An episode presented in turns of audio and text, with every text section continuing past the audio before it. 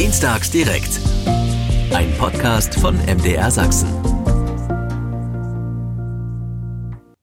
Herzlich willkommen zu einer neuen Podcast-Folge von MDR Sachsen, dienstags direkt und pünktlich Feierabend zu machen und viel Zeit für Familie und Hobbys zu haben, ist jungen Menschen mindestens genauso wichtig, manchmal sogar wichtiger als beruflicher Erfolg. Wenn wir Älteren das hören, dann sagen wir darauf ganz oft, ja, die Jungen sind träge, unmotiviert, wenig belastbar und nicht mehr leistungsfähig. Jetzt ist die Frage, wie viel Wahrheit steckt in diesem Klischee? Und das bespreche ich heute mit meinen Gästen. Herzlich willkommen, Ines Sloch. Koch. Sie ist Personalchefin beim Arbeiter-Samariter-Bund Dresden und Kamenz GG GmbH. Guten Abend. Guten Abend. Felix Beilharz ist uns aus ähm, Köln zugeschaltet. Er ist Autor des Buches Manual äh, Generation Z, also Experte, was Generation Z anbelangt. Schönen guten Abend nach Köln. Wunderschönen guten Abend. Gregor Blichmann ähm, ist bei uns der Cheftechnologe des KI-Unternehmens Elevate am Standort Dresden. Schönen guten Abend. Einen schönen guten Abend. Und Lukas Meister, freier Journalist im NDR Landesfunkhaus Sachsen, mein Kollege, ich könnte seine Mutter sein und gehört auch zur Generation Z. Naja, damit wir gleich mal klar äh, äh, festgestellt haben, wo wir uns befinden. Faul, unmotiviert und nicht mehr leistungsfähig. Ähm, Herr Blichmann, wann haben Sie zuletzt solche Gedanken gehabt? Wie alt sind Sie eigentlich? Ähm, ich bin 37. Also gehören schon lange nicht mehr zur Generation Z. Das muss ich mir selbst auch eingestehen, genau. Ja. Haben Sie solche Gedanken auch schon mal gehabt? Ehrlich gesagt nicht. Also sowohl im beruflichen als auch im privaten bin ich relativ wenig mit solchen Klischees konfrontiert und kann das eigentlich nicht bestätigen. So, so wirklich gar nicht. Also dass Sie sagen, das unterscheidet jetzt äh, die, meine Generation von der nächsten.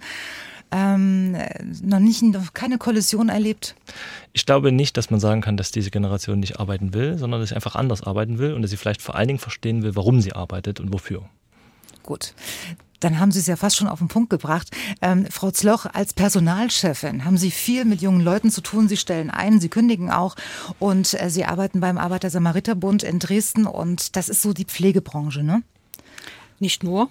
Also äh, wir sind in der ambulanten und stationären Altenpflege unterwegs mhm. und äh, haben noch zehn Kitas und ein Förder- und Therapiezentrum und äh, also das ist sehr vielfältig. Mhm.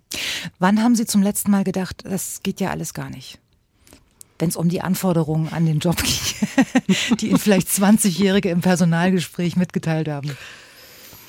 Tatsächlich habe ich das wirklich, äh, da müsste ich jetzt sehr überlegen, wann ich solche Anforderungen gehört habe, weil äh, ich eher den Eindruck habe, wenn sich junge Leute für diese Berufe entscheiden, äh, die im sozialen Bereich sind, dass verschiedene Dinge einfach schon von vornherein klar sind. Also die sagen, die kommen zu Ihnen und sagen, ähm, ich arbeite gerne am Wochenende, gerne zu Weihnachten, ähm, gerne Nachtschicht. Nee, so nicht. Das ist eine, das wird gar nicht besprochen. Das so. ist eigentlich eine Selbstverständlichkeit. Ja. Na, weil äh, ja klar ist, dass unsere Bewohner in den Seniorenheimen oder die äh, Patienten, die in der ambulanten Pflege versorgt werden, die brauchen ja diese 24-7-Betreuung. Mhm. Und äh, also ich kann nicht, äh, ich bin der Meinung äh, oder habe den Eindruck, dass äh, die Leute, die jetzt so eine Ausbildung machen in der Pflege, dass denen das schon irgendwo klar ist. Mhm. Es kommt so eine, ähm, ähm, eine Diskrepanz entsteht, wenn dann Familiengründung losgeht und so weiter. Dort mhm. ist dann eher diese Thematik Vereinbarkeit, Beruf, Familie. Wie mache ich das mit meinen Kindern? Wie kriege ich das mit einem Schichtdienst oder ja, Wochenend, ja. Feiertagsdienst, Nachtdienst in Einklang? Dort Ge eher haben wir die Diskussion. Geht es Ihnen mit den Neueinstellungen jetzt, jetzt genauso wie mir mit Lukas? Sie könnten ja auch die Mutter dann sein, ne? Ja. und, und wenn Sie das jetzt, äh, ähm, die Frage jetzt nicht beantworten als, als Personalchefin, sondern als Mensch, ist Ihnen da schon mal sowas passiert, dass Sie äh, sich bei diesen Gedanken ertappt haben, dass es da schon gewisse Unterschiede gibt? Ja, also da ertappt man sich schon hin und wieder mal.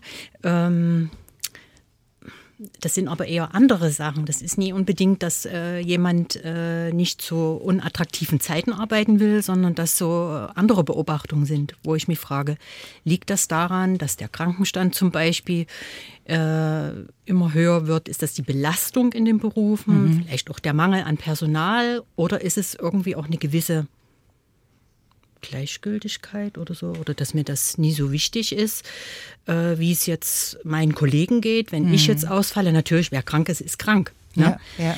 Ähm, aber dort habe ich eher so das Problem, wo ich manchmal denke, hm. Also wir, wir bringen es auf den Punkt, wir haben immer den Eindruck, dass, dass, sie sich, dass sich die nächste Generation oder die junge Generation ähm, schneller krank schreiben lässt, als wir das. Manchmal ja. Okay, hm. gut. Ähm, Herr Beilhardt, Sie sind Autor des Buches und Ex ähm, Manual Generation Z, möchte ich jetzt mal so sagen. Ähm, also Experte für die, für die Generation Z. Ähm, können Sie das bestätigen? Können Sie das nachvollziehen? Ja, Passt das in Ihr Raster? Tatsächlich, also natürlich gibt es das. Es gibt Leute, junge Leute, die nicht arbeiten wollen, die nur noch Freizeit wollen, die nicht belastbar sind. Das gibt's alles. Aber das ist nicht die Generation. Es gibt genauso auch die Gegenbeispiele, die sich echt aufopfern, die wirklich was leisten wollen, die was reißen wollen. Die Generation Z ist wie jede Generation eine bunte Sammlung von Individuen und da wird man alles drin finden. Und diese Kritik, die wir heute häufig hören, die gab es auch zu allen Generationen. Das gibt es also schriftlich belegt bis vor 4000 Jahren, dass die Jugend eben nichts mehr taugt und wir früher besser waren. Also das ist nichts Neues tatsächlich. Von daher, ja, das gibt es, aber das ist keine keine neue Eigenschaft und auch keine verallgemeinernde Eigenschaft. Aber die Generation Z hat jetzt ein bisschen mehr Macht, als, ähm, als wir das damals hatten. Und die äußert sich wie? Genau. Die setzen einfach jetzt Dinge durch, die ich auch, also ich habe noch keine Forderung von denen gehört, die ich nicht auch eigentlich ganz gerne gehabt hätte, aber ging halt nicht. Zum Beispiel? Weil, ja, zum Beispiel äh, klare Arbeitszeitbegrenzung. Ne? Also ich habe früher in einer Agentur gearbeitet und da war eben nichts mit irgendwie 17 Uhr Feierabend. Das gab, wer dann um 17 Uhr ging, obwohl da ja offiziell Feierabend war, wurde eben schief angesehen. Das gab es halt nicht. So, wer heute jung ist, kann das verlangen, dass eben Feierabend auch Feierabend heißt, weil er eine Marktmacht hat, die ich früher nicht hatte. Ja, ich musste eben um meinen Job quasi hoffen, der heute weiß, naja, da kommt halt keiner nach. Also wenn, wenn er gehen würde, dann ist er erstmal doof für den Arbeitgeber. Deswegen, die fordern mehr, das stimmt, aber das tun sie einfach aus einer anderen Position heraus und sie fordern Dinge, die wir auch alle gerne gehabt hätten, aber eben uns nicht getraut haben zu fordern. Und ähm, sie sind selbstbewusst genug, um sich dieser Position auch bewusst zu sein. Absolut, ja. Sie wissen, dass sie eine Marktmacht haben und sie fordern eben Dinge wie zum Beispiel die Arbeitszeitbegrenzung. Sie fordern auch zum Beispiel bei Arbeitgebern direkt ein, so hey Unternehmen, wofür steht ihr eigentlich? Was sind eure Werte? Ich hätte mich doch früher nicht getraut, im Bewerbungsgespräch nach den Werten des Unternehmens das irgendwie einzufordern, dass sie sich einsetzen für Nachhaltigkeit oder für Diversity oder solche Sachen. Das ist heute aber ja, Standard, dass man sowas fordert. Die sind auf jeden Fall selbstbewusst, ja. Ähm, äh, Lukas, wie oft gehst du früher nach Hause als deine älteren Kollegen? Gar nicht. um es auf den Punkt zu bringen. Ähm, nein, selten tatsächlich. Also wahrscheinlich muss ich da meinem ähm, Generationsbild insgesamt widersprechen. Da kommen wir eigentlich genau drauf zu sprechen, was Herr Beilharz ja gerade schon mit dieser ähm, hohen Individualität ja in jeder Generation angesprochen hat. Ähm, ich würde sogar behaupten, ich falle da deutlich aus dem Raster. Also, dass ich da mal wirklich pünktlich 17 Uhr ähm, Feierabend machen kann, ist wahrscheinlich sogar eher die Ausnahme. Okay. Ähm, und äh, hast du es hast du's denn schon ähm, mal versucht, ähm, solche Dinge anzusprechen, wo du sagst, ich, ich arbeite hier gerne, aber ich, ich würde gern pünktlich Feierabend machen? War das schon mal Thema? Das ist in meinem Kopf zumindest tagtäglich Thema. Ähm, klingt jetzt auch total so, als würde ich mich hier jeden Tag kaputt machen. So ist es ja auf der anderen Seite auch nicht. Ähm, ich glaube, es kommt auch einfach ganz drauf an, und da sind wir wieder bei einer sehr, sehr individuellen Ebene, ähm, was einem der Beruf, was einem der Job ähm, letztlich gibt. Ne? Also wenn mhm. ich das mhm. gerne mache, wenn ich da Erfüllung erfahre, wenn ich da ähm, für mich sehe, ah, hier wende ich meine Zeit gerne auf. Hier ist das nicht nur ein Absitzen von Stunden, sondern ähm, hier, hier hole ich etwas für mich in meinem Wertigkeitsgefühl raus. dann mache ich das ja auch gerne. Insofern ähm, stelle ich mir jetzt nicht mit einem belasteten Blick die Frage, ach Mensch, warum hast du es denn heute schon wieder nicht geschafft, früher nach Hause zu gehen? Die Frage stellt sich mir dann manchmal gar nicht. Ähm, wie, wie, ist es, wie ist es bei dir, ähm, wenn du dich jetzt mit deinen Eltern vergleichst? Ähm, welch, welchen Einfluss hat denn eigentlich die Biografie deiner Eltern auf dein Leben? Ich würde sagen, sehr, sehr großen. Kommt wahrscheinlich auch erstmal daher. Ähm, Willst du das Gegenteil von dem machen oder, oder fühlst du dich da schon? Äh, sowohl, sowohl als auch, interessanterweise. Ja. Also ähm, ist natürlich, es war, als es dann mal so anstand mit, ach Mensch, was ist denn jetzt die berufliche Perspektive und so weiter und so fort. Also ich war natürlich in der komfortablen Situation, dass mir meine Eltern zum Glück in nichts reingeredet haben. Also die haben mich einfach machen lassen. Äh, hat offenbar auch ganz gut funktioniert. Ähm, aber da war jetzt nie dieses, ähm, du musst das machen, um Summe X zu verdienen und gut äh, durchs Leben zu kommen. Natürlich musst du darauf achten, ähm, dass bestimmte äh, existenzielle Fragen geklärt sind und so weiter und so fort. Aber mir hat sich tatsächlich in der, in der Wahl der Arbeit in erster Linie nie die Frage gestellt, wo butterst du am wenigsten rein, um am meisten rauszuholen, sondern wo hast du am meisten Spaß dabei? Äh, apropos Spaß, ähm, wenn du wenn du jetzt ähm, also die, gibt es bei dir eine Balance im Leben, diese diese Work-Life Balance. nee. Äh, nee, kurz, um es kurz abzugrenzen. Nee. Keine also, Hobbys, nur Arbeit. Naja, doch, das habe ich schon, das habe ich schon. Ähm, aber von dieser klassischen Work-Life-Balance, ähm, wenn du dann auch auf diese Generation ähm, ansprichst, ja. die wird wahrscheinlich, also die Generation Z wird unter Work-Life-Balance wahrscheinlich etwas anderes verstehen, als ich es in meine Realität umgesetzt bekomme. Also in meinem Freundeskreis bin ich derjenige, der Am ähm, arbeitet. ja, Okay. Herr oder Frau Heil schreibt gerade, Hallo, die junge Generation wird man sicherlich kaum pauschal bewerten können, doch einige erlebte Verhaltensweisen finde ich nicht mehr gut. Junge Leute stehen in Bahnen für Ältere nicht auf. Im Gegenteil, man muss sie bitten, ihre Taschen wegzunehmen. Der Müll an Haltestellen kommt auch kaum von der älteren Generation und so geht die Mail noch ein ganzes Stück weiter. Lukas, du bist schon wieder dran. Also ich war es nicht. ähm, ja, tatsächlich ähm, mag was dran sein. Ähm, aber auch da wieder das gleiche Spiel. Also da mit einer Pauschalisierungsklinge zu kommen, ähm, ja, das mag in individuellen Fällen so sein, dass es da sicherlich einige jüngere Leute gibt, die ähm, die Manieren jetzt nicht unbedingt an den Tag legen, da jetzt beispielsweise für Ältere ähm, den, den Platz auf, äh, in der Bahn oder im Bus frei zu machen. Ähm, ich beobachte das aber auch über die Generation hinweg. Also ähm, wer sitzt, der sitzt. Das ist so ein bisschen die ungeschriebene Regel. Sie rufen uns gerne an äh, und, und, und sagen uns, welche Erfahrungen Sie vielleicht schon gemacht haben. Kostenfrei die 0800 637 7272 oder wie Frau oder Herr Heil. Chatten Sie mit uns äh, in der MDR Sachsen App. Es geht auch eine Sprachnachricht. Einfach mal ausprobieren. Es ist äh, alles super schnell und landet direkt hier bei uns im Studio. Felix Beilharz, Autor des Buches Manual Generation Z und damit ein Experte, was die Generation Z angeht. Aber Sie selbst gehören schon mal nicht dazu dazu? Tatsächlich, ich bin Generation Y, also Millennial nennt man das auch. Ich bin Y. Y, ganz genau. Ich bin 41 und ich muss jetzt mal im Gegensatz zu dem, äh, nicht Anrufer, sondern Texter gerade eben mal äh, ein Gegenbeispiel bringen. Ich bin 41, ich kann noch gut stehen, aber mir wurde schon mal ein Platz angeboten von dem Jugendlichen in, in der Bahn. Also, das ist auch ja. blöd, ne? Ich habe mal kurz ein Zitat. Will man ja auch nicht. Eben. Ich fand das nett, aber irgendwie auch, naja. Ähm, ich habe mal ein Zitat rausgesucht. Die heutige Jugend ist von Grund auf verdorben. Sie ist böse, gottlos und faul. Sie wird niemals so sein wie die Jugend vorher und es wird ihr niemals gelingen, unsere Kultur zu erhalten.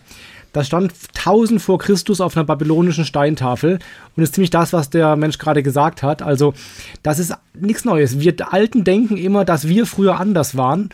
Besser, ist, nicht anders. Ja, besser, besser. besser. Und das Schlimme ist halt, dass äh, glauben wir ernsthaft, dass die Alten damals gut von uns gedacht haben. Die haben da auch gedacht, irgendwie die Jugend von heute taugt nichts mehr. Also das ja. zieht sich immer nur weiter über die Generation. Das ist nichts Neues. Wenn wir schon mal einen Experten da haben, Herr Beilharz, Generation Z, vielleicht können Sie das nochmal für, alle, die zum ersten Mal heute äh, von diesem Begriff hören, sagen, wer ist das jetzt nochmal genau? Genau, das kann man auf zwei Arten ähm, festmachen. Einmal wissenschaftlich her, das sind so die, die je nach Studie, je nach äh, Wissenslage so 95 ungefähr geboren sind bis 2010, 2012, also um den Dreh. Ja. Die sind jetzt junge Jugendliche bis junge junge Erwachsene unter 30.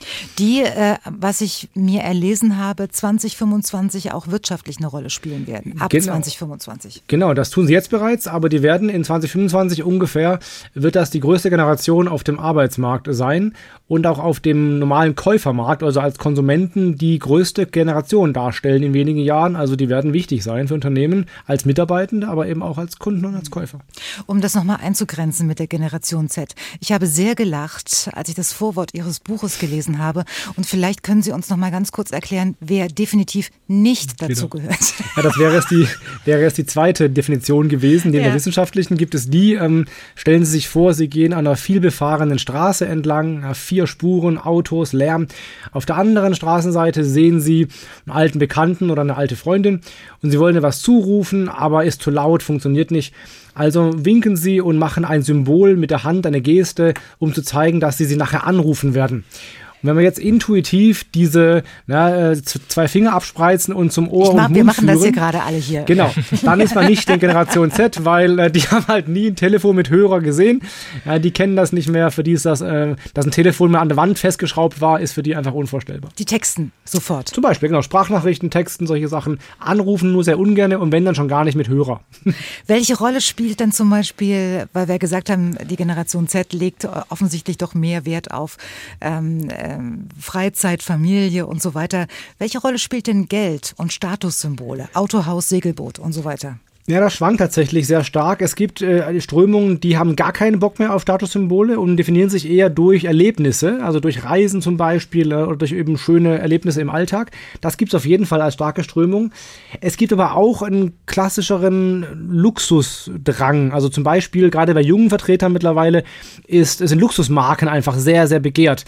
Also bei uns früher waren auch Markenklamotten natürlich beliebt, aber heute sind es teilweise Designerklamotten. Also wer heute 14, 15 ist, der wird wissen, dass in seinem Schulhof Gucci-Taschen, Gucci-Gürtel, ähm, äh, Hermes-Sachen und so, auch wenn sie nur gefaked sind, aber das sind eben schon Statussymbole. Ähm, das war früher so nicht ausgeprägt. Also es gibt durchaus beide Strömungen weg vom Materialismus und eine ganz krasse Hinwendung zum Materialismus. Jetzt hatten, haben wir gerade schon festgestellt, äh, 2025 wird diese Generation wirklich wirtschaftlich äh, interessant werden im Großen und Ganzen. Sie beraten große Unternehmen im Umgang mit der Generation Z. Mit welchen Tipps eigentlich? Zum Beispiel, dass ich dort aufschlagen muss, wo die sind. Und das heißt eben Tageszeitungsanzeigen, da wird eben schwierig. TV-Werbung wird immer schwieriger. Radiowerbung, sorry, aber ist auch schwierig geworden. Das heißt, ich muss in Social Media sein einfach. Und da zum Beispiel bei TikTok, wo sie eben viel Zeit verbringen, Instagram, wo sie immer noch sehr stark sind, ähm, und mich da, darauf einlassen auf solche Medien und ich muss als Marke anders auftreten. Also das klassische Hochglanzvideo, Hochglanzprospekt wird nicht mehr gut funktionieren. Ich muss authentischer, nahbarer, unterhaltsamer, greifbarer einfach auftreten. Also es gibt viele Dinge, die man anders machen sollte, um die Jungen zu erreichen. Jetzt sind diese Jungen ja nicht irgendwelche Jungen, sondern ein ähm, Alleinstellungsmerkmal dieser Generation ist ja auch, dass sie äh, die sogenannten ersten Digital Natives sind. Auch das müssen Sie bitte nochmal übersetzen. Genau. Das sind die, die eben von klein auf digital groß geworden sind. Ich sag mal als Beispiel, wir früher, wir früher, wir waren in der Bibliothek und wir wollten ein Buch ausleihen und dann haben wir ähm, in der Regel Karteikästen aufgezogen, die Schubladen, um Karteikarten zu suchen, um zu gucken, wo ein Buch steht oder ob ein Buch noch da ist überhaupt. Und da haben wir dann im Regal das Buch gefunden. Das ist ein nicht digitaler Prozess, den würde heute keiner mehr mitmachen. Ja, das heißt, die haben von klein auf gesehen, eben, sie haben ein Handy in der Hand, sie können alles googeln, sie können alles erfragen, sie haben direktes Feedback via Social Media, via YouTube, via Facebook und so, oder damals Facebook, heute Instagram. Also sie haben einen deutlich digitaleren Zugang und tun sich auch leichter mit solchen Medien als Ältere, die das erst lernen mussten. Ist das wirklich so? Ähm, Herr Blichmann, Sie sind KI-Experte, haben viel mit Software zu tun, viel mit, mit, mit jungen Leuten. Worauf müssen, wie, wie alt sind Sie eigentlich? 37. 37, genau. Ich hatte es schon wieder vergessen. Äh, Sie, 37. Äh, mussten Sie sich da auch ein bisschen, selbst ein bisschen umkrempeln, um da fit zu sein? Schwierig, weil äh, ich selbst komme ja aus der Informatik. Also ich mhm. bin auch jemand, ich kann nur beipflichten, dass ich auch jemand bin, dem die Haare zu Berge stehen, wenn irgendwas noch auf dem Zettel oder per Stift auszufüllen ist heute. Das Stichwort Fax löst regelmäßig äh, Krämpfe bei mir aus. Also ich bin auch jemand, der gern äh, versucht, digital äh, zu arbeiten. Und deswegen war das bei uns zugegebenermaßen nie ein Thema, da einen Generationskonflikt vielleicht aufzulösen. Ja. Äh, sind Sie als Firma auf Instagram und auf TikTok unterwegs? TikTok nicht, Instagram tatsächlich ja. Ähm, im beruflichen Kontext ist LinkedIn auch ein großes Thema. Also da sind wir tatsächlich unterwegs und da kann ich meinem Vorredner nur beipflichten. Das Thema Markenbildung als Unternehmen ist, glaube ich, eines der wichtigsten Recruitment-Methoden, die man heute hat. Man muss quasi als Marke auftreten, man muss aber eben nicht quasi versuchen, sich irgendwie einen, einen schönen Schein zuzulegen, sondern wirklich mit seinen Werten zu punkten. Und das merken wir auch, jetzt gerade hier im Dresdner Umfeld, dass der Ruf eilt einem voraus. Man bekommt oft Bewerbungen, wo Leute sagen, wir haben über euch gehört und wir haben gesagt, es ist eine ganz coole Firma und deswegen habe ich mich mal hier beworben. Mhm ich habe gestern ein Jobangebot bekommen aus Berlin von einer unbekannten Nummer. Ist das das, was Sie meinen, Herr Beilharz? Wahrscheinlich. Also junge Menschen, wenn die angerufen werden. Ich denke, da will mich jemand auf den Arm nehmen, verstehen Sie? Ja. Also wenn junge Menschen angerufen werden, dann googeln sie teilweise schon, während es klingelt noch, wer das ist und ob man rangehen sollte oder nicht. Das ist eine ganz andere Herangehensweise als ältere wahrscheinlich. Äh, und hat auch ehrlich gesagt was mit Schnelligkeit zu tun, oder? Absolut, absolut. Also, also die haben eben gelernt von klein auf. Ne? Das ist halt Kommunikation erst via E-Mail in unserer Generation, aber heute eben ganz mehr mit Messaging, also mit Social Media, mit dem Facebook Messenger, mit WhatsApp, dass es viel, viel direkter funktioniert und dass man eben nicht mehr auf eine E-Mail zwei Tage warten möchte. Das klappt, klappt heute nicht mehr, das macht heute keiner mehr gerne mit. Äh, Frau Zloch, wie gehen Sie damit um, mit dieser Schnelligkeit, ähm, die da erwartet wird als Personalchefin, die Sie ja auch die Mutter sein könnten von ähm, Lukas zum Beispiel? Mal gucken wir heute Abend noch an, dass meine Mutter sein kann. ich bin raus. Naja, klar, wir müssen ja schon mal hier gucken. Nee, in der Tat äh, ist uns auch durchaus bewusst, dass Schnelligkeit äh, da ganz wichtig ist, äh, wenn sich Bewerber äh, an uns wenden. Mhm. Äh, Im Übrigen haben wir auch ein Facebook-Profil, Instagram-Profil. Das ist ja oldschool. Also Facebook ist Weiß ich, ne? Facebook ist oldschool und trotzdem, wir wollen ja mehrere Generationen mhm. bedienen. Also ja. ähm, ist das eben für die Generation, die mit Facebook noch zugange ist, äh, mhm. trotzdem legitim, finde ich. Und äh, wir haben auch schon nach TikTok geschielt. Naja, es geht ja darum, äh, jetzt die zukünftige Generation eben, äh, die äh, eine Berufsausbildung sucht, auch so zeitig wie möglich abzuholen und irgendwie eben präsent zu sein, wahrgenommen zu werden. Und das fängt bei uns an in der Schule und dann muss ich natürlich auch diese ganzen digitalen Medien und Social Media rundum bedienen. Sonst habe ich nur einseitig, habe ich nur einen persönlichen Kontakt, aber ich muss die auch von der anderen Seite immer wieder füttern. Wir waren gerade bei einem neuen Trend, weil auch ich in meiner Generation und auch Sie, Frau Zloch, wir waren jetzt gerade sehr interessiert, weil wir ja auch den Anschluss nicht verlieren wollen. Das war nochmal was? Be real. Be real. Ja. Was ist das nochmal, Herr Blichmann? Genau, also wir hatten gerade darüber gesprochen, dass natürlich die Kurzlebigkeit dieser Dienste auch extrem zunimmt und von Jahr zu Jahr so gesehen abnimmt. Ne? Also ein Dienst, ein, ein, ein, ein, ein, sowas wie TikTok, Instagram, Facebook, ne? mhm. ne? also ein Angebot, ein soziales Netzwerk. Und das ist vielleicht die gute Nachricht vielleicht an die ältere Generation. Man kann gern mal eins auslassen, weil im nächsten Jahr kommt bestimmt was Neues, mit dem man dann weitermachen mhm. kann. Aber können Sie, können Sie uns verstehen, dass man äh, ja auch, ich, ich will auf der einen Seite nicht berufsjugendlich sein, ja, auf der anderen Seite aber auch nicht den Anschluss verlieren. Man muss da irgendwie so ein, so ein Mittelding finden. Man macht sich ja sonst lächerlich oder? Ja, aber natürlich ist das eine sehr hehre Anforderung, muss man schon sagen. Selbst ne, also im mittleren Alter ist die Geschwindigkeit, mit denen neue Dinge auf einen einprasseln, schon enorm hoch und genau, man muss gewillt sein, dem Schritt zu halten. Und wie funktioniert nochmal Be Real? Be Real ist eigentlich relativ simpel. Ähm, man hat die App, also Be Real, und bekommt dann, da bin ich mir nicht sicher, weil ich verwende es äh, selber auch nicht. Ich glaube zweimal am Tag ähm, eine Notification, also einfach eine Benachrichtigung, so jetzt in der Situation, in der du bist, jetzt ein Foto von dir machen. Und das teilst du dann eben mit deinen, mit deinen Freunden, mhm. Bekannten, also ich glaube auch über die Profile, mit denen du dort irgendwie vernetzt bist. Und so kann quasi jeder sehen, ähm, wie du in dieser Situation, was du gerade machst, wie du gerade aussiehst. Das soll im Prinzip diesen Trend von diesem hochgefilterten, aufpolierten Bildern von Social Media entgegenwirken. Und da wundern wir uns, wenn Unternehmer sagen, die sind nicht mehr leistungsfähig, weil sie zwischendurch immer wieder solche Sachen machen. Ist es nicht so? Es ist ein Argument, wo ab man, ab man in dieser sozialen Medienwelt so präsent sein muss und ab dieser diese schöne Glitzerwelt, äh, wie wir es gerade gehört haben, ne, ab das das richtige Wertesystem ist, was wir unseren Jugendlichen mitgeben. Ja. Hm. Ähm, Herr Beilharz, wir sind also unsere Generation, meine Generation, ihre vielleicht auch noch mit 41, wir sind mit einem Leistungsgedanken groß geworden. Ähm, es gibt ja schon Menschen, die sagen, die Volkswirtschaft ist in Gefahr, äh, wenn das alles so weitergeht und die junge Generation nicht ein bisschen leistungsorientierter wird. Ähm, wie, wie, wie, sehen Sie das? Ist es vielleicht ein, ein, kompletter Kulturwandel oder ein Trend oder wie ordnen Sie das ein alles? Ich habe ja gerade diese Keilschrift vorgelesen, die genau das Gleiche schon behauptet haben, dass die, ja. dass die Welt untergehen wird und das ist schon 3000 Jahre her und das hat jede Generation Generation behauptet. Nee, ähm, die junge Generation ist zu den großen Teilen, wie gesagt, nicht alle, aber in großen Teilen immer noch leistungsbereit, aber nicht mehr um der Leistung willen. Also es geht nicht darum, irgendwie was abzuarbeiten, damit es gemacht ist oder irgendwie ein Quotum zu erfüllen oder so. Es geht darum, dass ich einen Wert selber schaffen will, dass ich einen Sinn darin sehe. Und wenn ich einen Sinn sehe, bin ich eben auch bereit, Leistung zu bringen. Das sieht man ganz gut. Zum Beispiel der Wunsch nach Unternehmertum, ja, selber was auf die Beine zu stellen, ja. ist bei den Jungen sehr hoch ausgeprägt, höher als bei älteren Generationen, weil es halt mir auch konkret was bringt.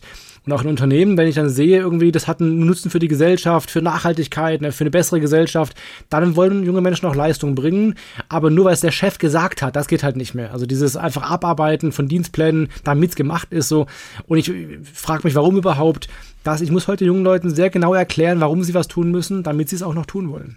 Ich habe im Vorfeld ähm, dieser Sendung ein Interview geführt mit einer Arbeitspsychologin von der äh, Technischen Universität Dortmund, Frau Schade. Und die sagte, dass äh, der Schlüssel zwischen den Generationen in den, bei den Führungskräften liegt. Ja. Und da gibt es gerade die größten Probleme, weil sie, äh, die Führungskräfte sozusagen ähm, die Kultur der, des jeweiligen Unternehmens transportieren. Aber diese Menschen kommen halt aus einer völlig anderen Generation mit diesen Leistungsgedanken, mit diesem, äh, wir müssen uns absetzen, indem wir arbeiten. Wie soll das funktionieren? Herr Beilharz. Ja, ähm, da gibt es auch gute Studien zu, was junge Menschen erwarten von Führung. Es gibt ja diverse Führungsstile, Führungsarten. Und junge Menschen erwünschen sich immer einen oder überwiegend einen partizipativen Führungsstil. Das heißt, sie möchten gern mitbestimmen, mitentscheiden, Verantwortung tragen, aber eben auch mitentscheiden dürfen und nicht direktiv, also nicht gesagt bekommen, was zu tun ist. Wenn man sie dann fragt, wie zufrieden sie mit ihren Führungskräften sind, dann ist bei jungen Leuten die Unzufriedenheit am größten. Das heißt, der, der Dissens zwischen dem, was ich gerne wünsche, wie ich geführt werden will, und dem, was ich erlebe, ist am höchsten. Und wenn ich dann die Auswahl habe nach Arbeitgebern und hingehen kann, wohin ich will, dann ist es halt schwierig, mit einem falschen Führungsstil junge Menschen noch zu halten und auch dauerhaft zur Leistung zu motivieren. Wie klären Sie das bei Ihnen in der Firma, Herr Blichmann? Es kann ich nur beipflichten, auch aus unserer Erfahrung raus, dass dieses Thema auf Augenhöhe und ich würde auch sagen Transparenz ein ganz wichtiges Thema ist. Und wir klären das insofern, als dass wir auch bei uns ganz, ganz flache Hierarchien haben. Also wir versuchen nicht diese klassischen Mittelmanagement-Schichten einzuführen, wo dann der Teamleiter sagt, was nächste Woche gemacht wird, sondern wir versuchen die Leute in die Position zu versetzen, dass sie wirklich selber Entscheidungen treffen können und auch müssen. Und das kommt sehr gut an und führt dazu, dass quasi im gesamten Team eigentlich auf Augenhöhe gearbeitet wird. Frau Zloch, wie machen Sie es denn beim Arbeiter-Samariterbund? Wie binden Sie denn äh, junge Menschen ein? Naja, ähm, letzten Endes hätten die äh, jungen Kollegen auch die Möglichkeit, äh, äh in eine Führungsposition zu kommen. Also wenn man sich jetzt so ein äh, Gefüge oder so eine Struktur und Hierarchie in einem Seniorenheim überlegt, äh, dort haben wir auf den Wohnbereichen Wohnbereichsleiter. Das wäre so eine erste Ebene, die man erreichen könnte. Äh, und dann äh, gibt es gar nicht mehr so viel. Dann gibt es die Pflegedienstleitung mhm. und dann gibt es noch einen Bereichsleiter und gut in den Heimen noch separat eine, Heim, eine Heimleitung. Ähm, klar, das sind wenige Positionen die man einnehmen kann. Und die gibt es eben nie so häufig, ist auch klar. Ähm, aber das wäre möglich. Aber äh, letzten Endes äh, geht es bei uns darum, im Seniorenheim zum Beispiel äh, arbeiten wir nach dem heutischen Pflegemodell. Das ist erlebnisorientierte und personenbezogene Pflege.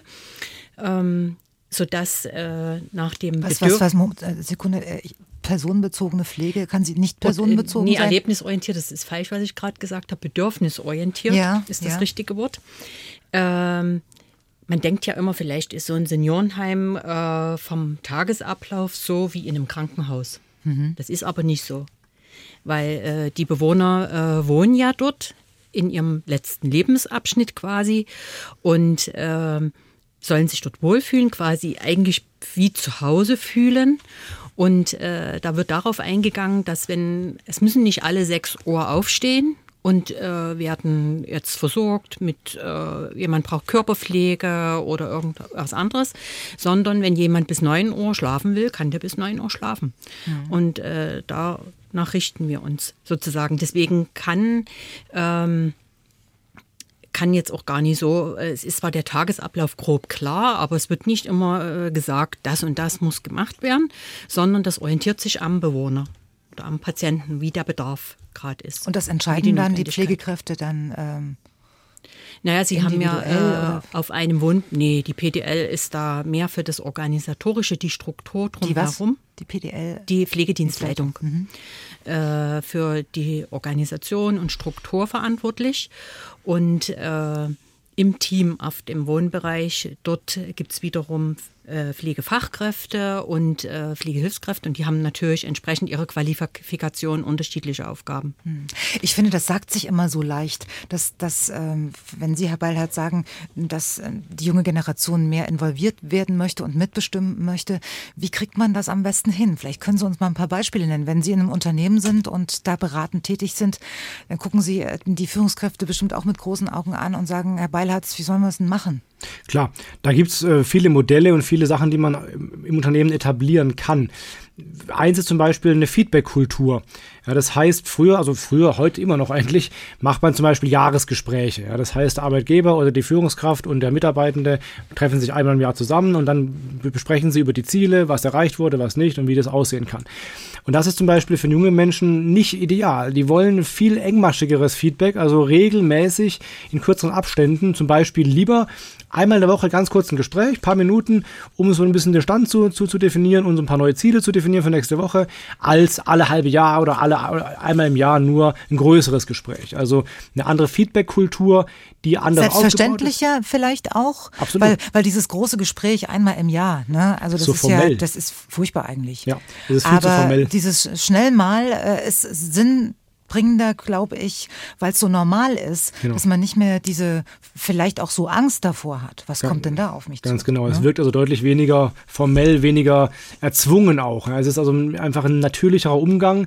Ähm, und auch es muss ein sehr wertschätzendes Feedback sein, weil das ist tatsächlich so, dass junge Menschen in der Tendenz weniger kritikfähig sind, beziehungsweise weniger dickes Fell haben und halt Kritik sehr persönlich nehmen. Also sich da wirklich angegriffen und verletzt, auch verletzt fühlen einfach. Ähm, das heißt, Kritik oder, oder auch Feedback generell muss heute einfach sehr wertschätzend sein, sehr positiv sein, aber auch zielorientiert sein. Also ich muss einfach anders mit denen reden. Das ist nun mal so. Das ist jetzt aber total interessant, wenn Sie, wenn Sie jetzt plötzlich sagen, dass die Generation Z nicht Kritik oder nicht weniger, weniger kritikfähig ist. Ja, ist auch positiv äh, ausgedrückt. Woher kommt denn das? Das äh, wollen wir le leider nicht hören, aber es kommt aus der Erziehung heraus. Na, die, die jungen Menschen sind immer ein Ergebnis von der Erziehung, die sie genossen haben. Und die Jungen heute sind eben sehr überprotektiv in großen Teilen erzogen worden. Das heißt, man hat sämtliche gepampert, sämtliche, gepampert ja, sämtliche Gefahren der Welt. Also ich habe äh, enge, Freunde, die Lehrer sind und die erzählen mir zum Beispiel, dass heute tatsächlich ähm, Mütter oder auch Väter teilweise nicht nur die Kinder zur Schule fahren, sondern sie ins Klassenzimmer reinbringen und warten, bis der Gong läutet und ja, dann, erst, dann erst gehen. Also das, 20 Jahren auch das gab's, so. ja genau, aber das gab es halt in meiner Jugend einfach nicht. Das ist mhm. in den letzten Jahren immer mehr geworden. So. Also mhm. Also diese Art von Überschutz sorgt dafür, dass ich eben, und auch sämtliches Kritik fernhalten, ne, das ist einfach nicht denkbar, dass heute ein, ein, Kind härter kritisiert wird für was, was es falsch gemacht hat. Das wirkt sich eben auch aus auf meine, auf meine Aufnahmefähigkeit von Kritik. Also die sind nicht von selber so geworden, sondern die haben wir einfach so gemacht. Herr Blichmann, Sie nicken nicke, aber auch ein bisschen widersprechen kann ich, was das Thema Kritikfähigkeit angeht, weil ich glaube, diese, die, die Gespräche, die sind ganz wichtig, die wir gerade angesprochen haben. Das ist bei uns auch ein, ganz wichtiger Teil der Kultur, regelmäßig in die Gespräche zu gehen, auf allen Ebenen. Aber auch da geht es natürlich darum zu sagen, was sind denn die Dinge, die nicht gut laufen. Und ich glaube, es geht dann viel mehr darum, nicht da irgendwie äh, drauf zu hauen als Führungskraft, sondern eben da die Perspektive zu zeigen, sagen, guck mal, wenn wir das und das noch besser hinbekommen, dann hast du einen besseren Arbeitsalltag und wir haben als Firma davon Mehrwert. Also wir sind schon erpicht darauf, auch quasi in, also ich sage immer in den Feedbackgesprächen, dass mir eigentlich die positiven Nachrichten fast egal sind. Ich will eigentlich die Punkte hören, hören, die nicht gut laufen und darüber nachdenken, wie wir sie verbessern können. Aber das auf eine positive Art und Weise. Das meine ich mit, mit wertschätzend. Also ich habe äh, für mein Buch eine ganze Reihe von Jugendlichen interviewt, für so ja. strukturierte Interviews und ähm, immer so auch gefragt, was macht für dich einen guten Chef oder einen schlechten Chef aus? Und es kam fast einhellig die Antwort, einer, der rumschreit. Also dieser, dieser Boss mit hochrotem Kopf, der rumschreit, das ist so, so, so ein Feindbild quasi im Kopf von jungen Leuten. Also das machen die ganz klar deutlich, halt so eine, also ja, angeschrien werden oder wie auch immer zu harsch behandelt werden, wollen sie auf gar keinen Fall. Auch Lukas nickt. Ja, ich krieg auch bald eine Nackenstarre. ähm, ähm, ja, also genauso ist es. Ähm, bist, du, bist, du, auch gepampert worden, ja? Äh, nee, das, nee, das würde ich sogar gar nicht behaupten. Das aber vielleicht ist es auch woher, die verklärte. Woher, woher kommt denn ja, deine Kritikunfähigkeit? Ähm, Kritikunfähigkeit würde ich gar naja, Kritikunfähigkeit würde ich gar nicht sagen. Ich glaube, man, man reagiert, also ich kann das von mir selber sagen, ja, ich reagiere sehr, sehr sensibel auf Kritik. Mhm. Aber jetzt nicht im Sinne von, ähm, dass ich mir das nicht annehmen kann, ähm, sondern tatsächlich genau diese Ebene, ich, ich äh, übertrage es vielleicht auf eine persönliche mhm. Ebene und fängt danach an, es zu, äh, zu zerdenken. Na, also ja, das ist das eben nicht mehr dieses. Ja, genau. Mhm. Und äh, da sind wir wieder genau beim Thema. Ähm, äh, ist das tatsächlich so ein Generation-Ding? Ich glaube, ähm, der richtige Ausdruck wäre ja, ähm, Herr Bayerhardt, korrigieren Sie mich eigentlich auch der Begriff des, des, der Snowflake, ne? Also die mhm. ganz Was ist das denn schon wieder? Die ganz zerbrechlichen, ne? Also das ist genau eben dieses, kein dickes Fell mehr und bloß mhm. aufpassen, wie man was ausdrückt. Äh, möglicherweise ist das so. Aber da stelle ich mir tatsächlich auch die Frage, ja, warum denn auch nicht? Also warum denn nicht wirklich diese wertschätzende Kommunikation ähm, an, an den Tag legen? Das muss ja nicht gleich darin enden, dass man äh, von vorne bis hinten pampert und ähm, den Finger nicht mehr in die Wunde gelegt bekommt, aber mal über die Gesprächskultur an sich nachzudenken mhm. und mal zu sagen, es muss eben nicht mehr der Chef mit äh, rot, äh, rot angelaufenem Kopf sein und äh, der Kragen und der Kamm schwillt mhm. an und so weiter und so fort. Ähm, ja, wäre das nicht schön, wenn das auch so nicht so wäre? Also mhm. kostet aber auch Zeit. Ne? Müssen wir uns mehr Zeit nehmen voneinander? Aber ist das so schwer? Weiß ich nicht. Ich bin kein Chef. Hier ist MDR Sachsen mit Dienstags direkt. Wir sind heute in einem sogenannten Generationskonflikt und fragen uns, ob die neue, die ganz junge Generation ab 95 geboren wirklich in der Hängematte. Und Katrin Tuminski aus der Dienstags direkt Redaktion ist jetzt bei uns im Studio. Katrin, was ist reingekommen? Ja, das Thema polarisiert sie. Na, Uwe Großmann aus dem Erzgebirge, äh, 1, 2, 3, Gebirge. Uwe aus dem Erzgebirge hat uns geschrieben, er ist Geburtsjahrgang 65 und ihn ärgert bei jungen Leuten der Umgang mit Pfanddosen und Pfand. Alles wird einfach immer weggeschmissen. Heutzutage würden wir einfach in dieser Wegwerfgesellschaft leben und es, auch die dran. Produkte mhm. werden nicht wert, wertgeschätzt. Und er sagt auch, junge Leute sind unhöflich und grüßen einfach nicht mehr. Ähm, da geht er so ein bisschen einher mit Brigitte Opp, auch aus dem Erzgebirgskreis hat sie uns geschrieben. Und sie sagen, leider seien wirklich viele junge Menschen faul und unmotiviert. Die Allgemeinbildung ist erschreckend dünn. Chillen in zerrissenen Hosen scheint der Lebensinhalt zu sein. Und äh, der Werteverfall ist deutlich erkennbar. Bitte und Danke gibt es schon lange nicht mehr. Aufstehen für Ältere im Bus auch nicht. Und sie sagt auch, wir sind ganz anders erzogen worden. Der Generationskonflikt ist größer denn je. Ich war war Pflegekraft im Seniorenheim. Freitags waren die Azubis immer krank und auch ihre Tochter berichtete Ähnliches. Da wurde sich schon krank geschrieben, weil nach der Blutentnahme der Arm wehtue. Und Ob fragt sich, woran das jetzt eigentlich liegen könnte. Und wir hatten es gerade eben. Sie fragt sich auch, ob die Eltern ihre Kinder vielleicht so ein bisschen überbehütet haben. Und sie sagt, ich habe meine Kinder nicht ständig gefragt, ob sie etwas möchten oder auch nicht. Und im Arbeitsleben werde sie auch nicht gefragt gefragt, ob sie den Heimbewohner jetzt waschen möchte oder nicht. Aber sie zeigt sich am Ende so ein bisschen versöhnlich und sagt, ja, Ausnahmen bestätigen ja auch immer die Regel. Und sie hat auch jüngere Menschen erlebt, besonders in christlichen oder auschristlichen Familien. Hm. Da würden noch andere Werte gelten. Und trotz Handy und Laptop gäbe es da noch Hoffnung. Also es seien nicht alle gleich, aber trotzdem, ja, leider chillen in zerrissenen Hosen scheint der Lebensinhalt zu sein. Herr Beilharz, äh, ähm, es fällt mir so schwer, da ruhig zu bleiben, ganz ehrlich. Tut mir leid. Ja, jetzt reden Sie. Ja, ich, ich lese mal noch mal ein Zitat vor. Unsere Jugend ist heruntergekommen und zuchtlos. Die Jungen hören nicht mehr auf die Eltern. Das Ende der Welt ist nahe. Das ist ein Keilschrifttext aus Chaldea um 2000 vor Christus. Also warum glauben wir immer noch, dass es nur heute so ist und dass wir früher so anders waren? Das ist seit Tausenden von Jahren, glaubt jede Generation, dass es heute am schlimmsten ist von jemals und früher war alles besser. Und die Worte, die wir gerade gehört haben von den Hörerinnen und Hörern, sind fast wörtlich das, was vor 2000 Jahren in eine Keilschrift ge gehackt wurde. Also ja, gut. Ich, äh, mir, mir fällt gerade noch ein Beispiel ein, äh, woran ich das auch, also was ich gelernt habe als junge Mutter zum Kindergeburtstag zum Beispiel. Ähm, da saßen dann so acht Kinder am Tisch und ich habe äh, die falsche Frage gestellt, indem ich nämlich einfach gefragt habe, was möchtet ihr gerne trinken? Und da kamen acht verschiedene Sachen. Wasser, Kakao, Apfelsaft, ähm, Milch und so weiter. Und ich dachte, um Gottes Willen, was hast du denn jetzt gemacht? Und beim nächsten Kindergeburtstag habe ich daraus gelernt und habe gesagt, wer möchte Kakao und wer möchte Apfelsaft? Zack, und das Problem war gelöst. ähm, liegt, es, liegt es daran, dass die Vielfalt so groß ist, dass die Kinder so viel ähm, ähm, ja, Angebote haben, dass sie da wählerisch werden oder ich, ich, ich, weiß, ich weiß es manchmal auch nicht, woran das liegt. Wir haben ja gerade gesagt, also die, die jüngere Generation ist nicht so kritikfähig oder weniger kritikfähig, als wir das waren.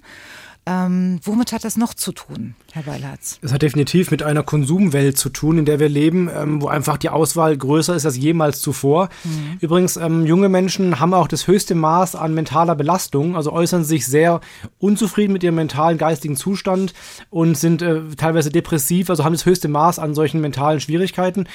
Das liegt mit an Social Media, an der ständigen Reizüberflutung, an der ständigen, am ständigen Vergleichen mit anderen, mit anderen Lebensentwürfen, die ich online sehe. Und das liegt eben auch daran, dass ich halt einfach von allen Seiten bombardiert werde mit Werbung, mit, mit äh, Produkten, mit Empfehlungen. Also klar, das ist eine Überlastung, die mental schwer zu verarbeiten ist. Kathrin, hast du noch was Schnelles? Ja, ja, ich habe noch was Halbe Schnelles. Minute Anja Martin aus Leipzig hat uns noch geschrieben. Anja Martin, sie sagt, ja, sie findet das auch manchmal schwierig, dass die jungen Leute keinen Platz machen, aber sie möchte gern betonen, ihr gefällt der Lukas Meister sehr gut hier in der Sendung. Natürlich. Und, und sie findet das auch manchmal schwierig mit den Klimaklebern. Aber sie hat auch viele junge Leute schon kennengelernt, die wirklich sehr, sehr nett sind. Ähm, ja, und das möchte sie hier eben auch nochmal sagen. Okay, ein bisschen Versöhnliches zum, äh, zum Schluss. Und wir sind ja noch lange nicht am Schluss, weil wir haben ja noch eine ganze Stunde.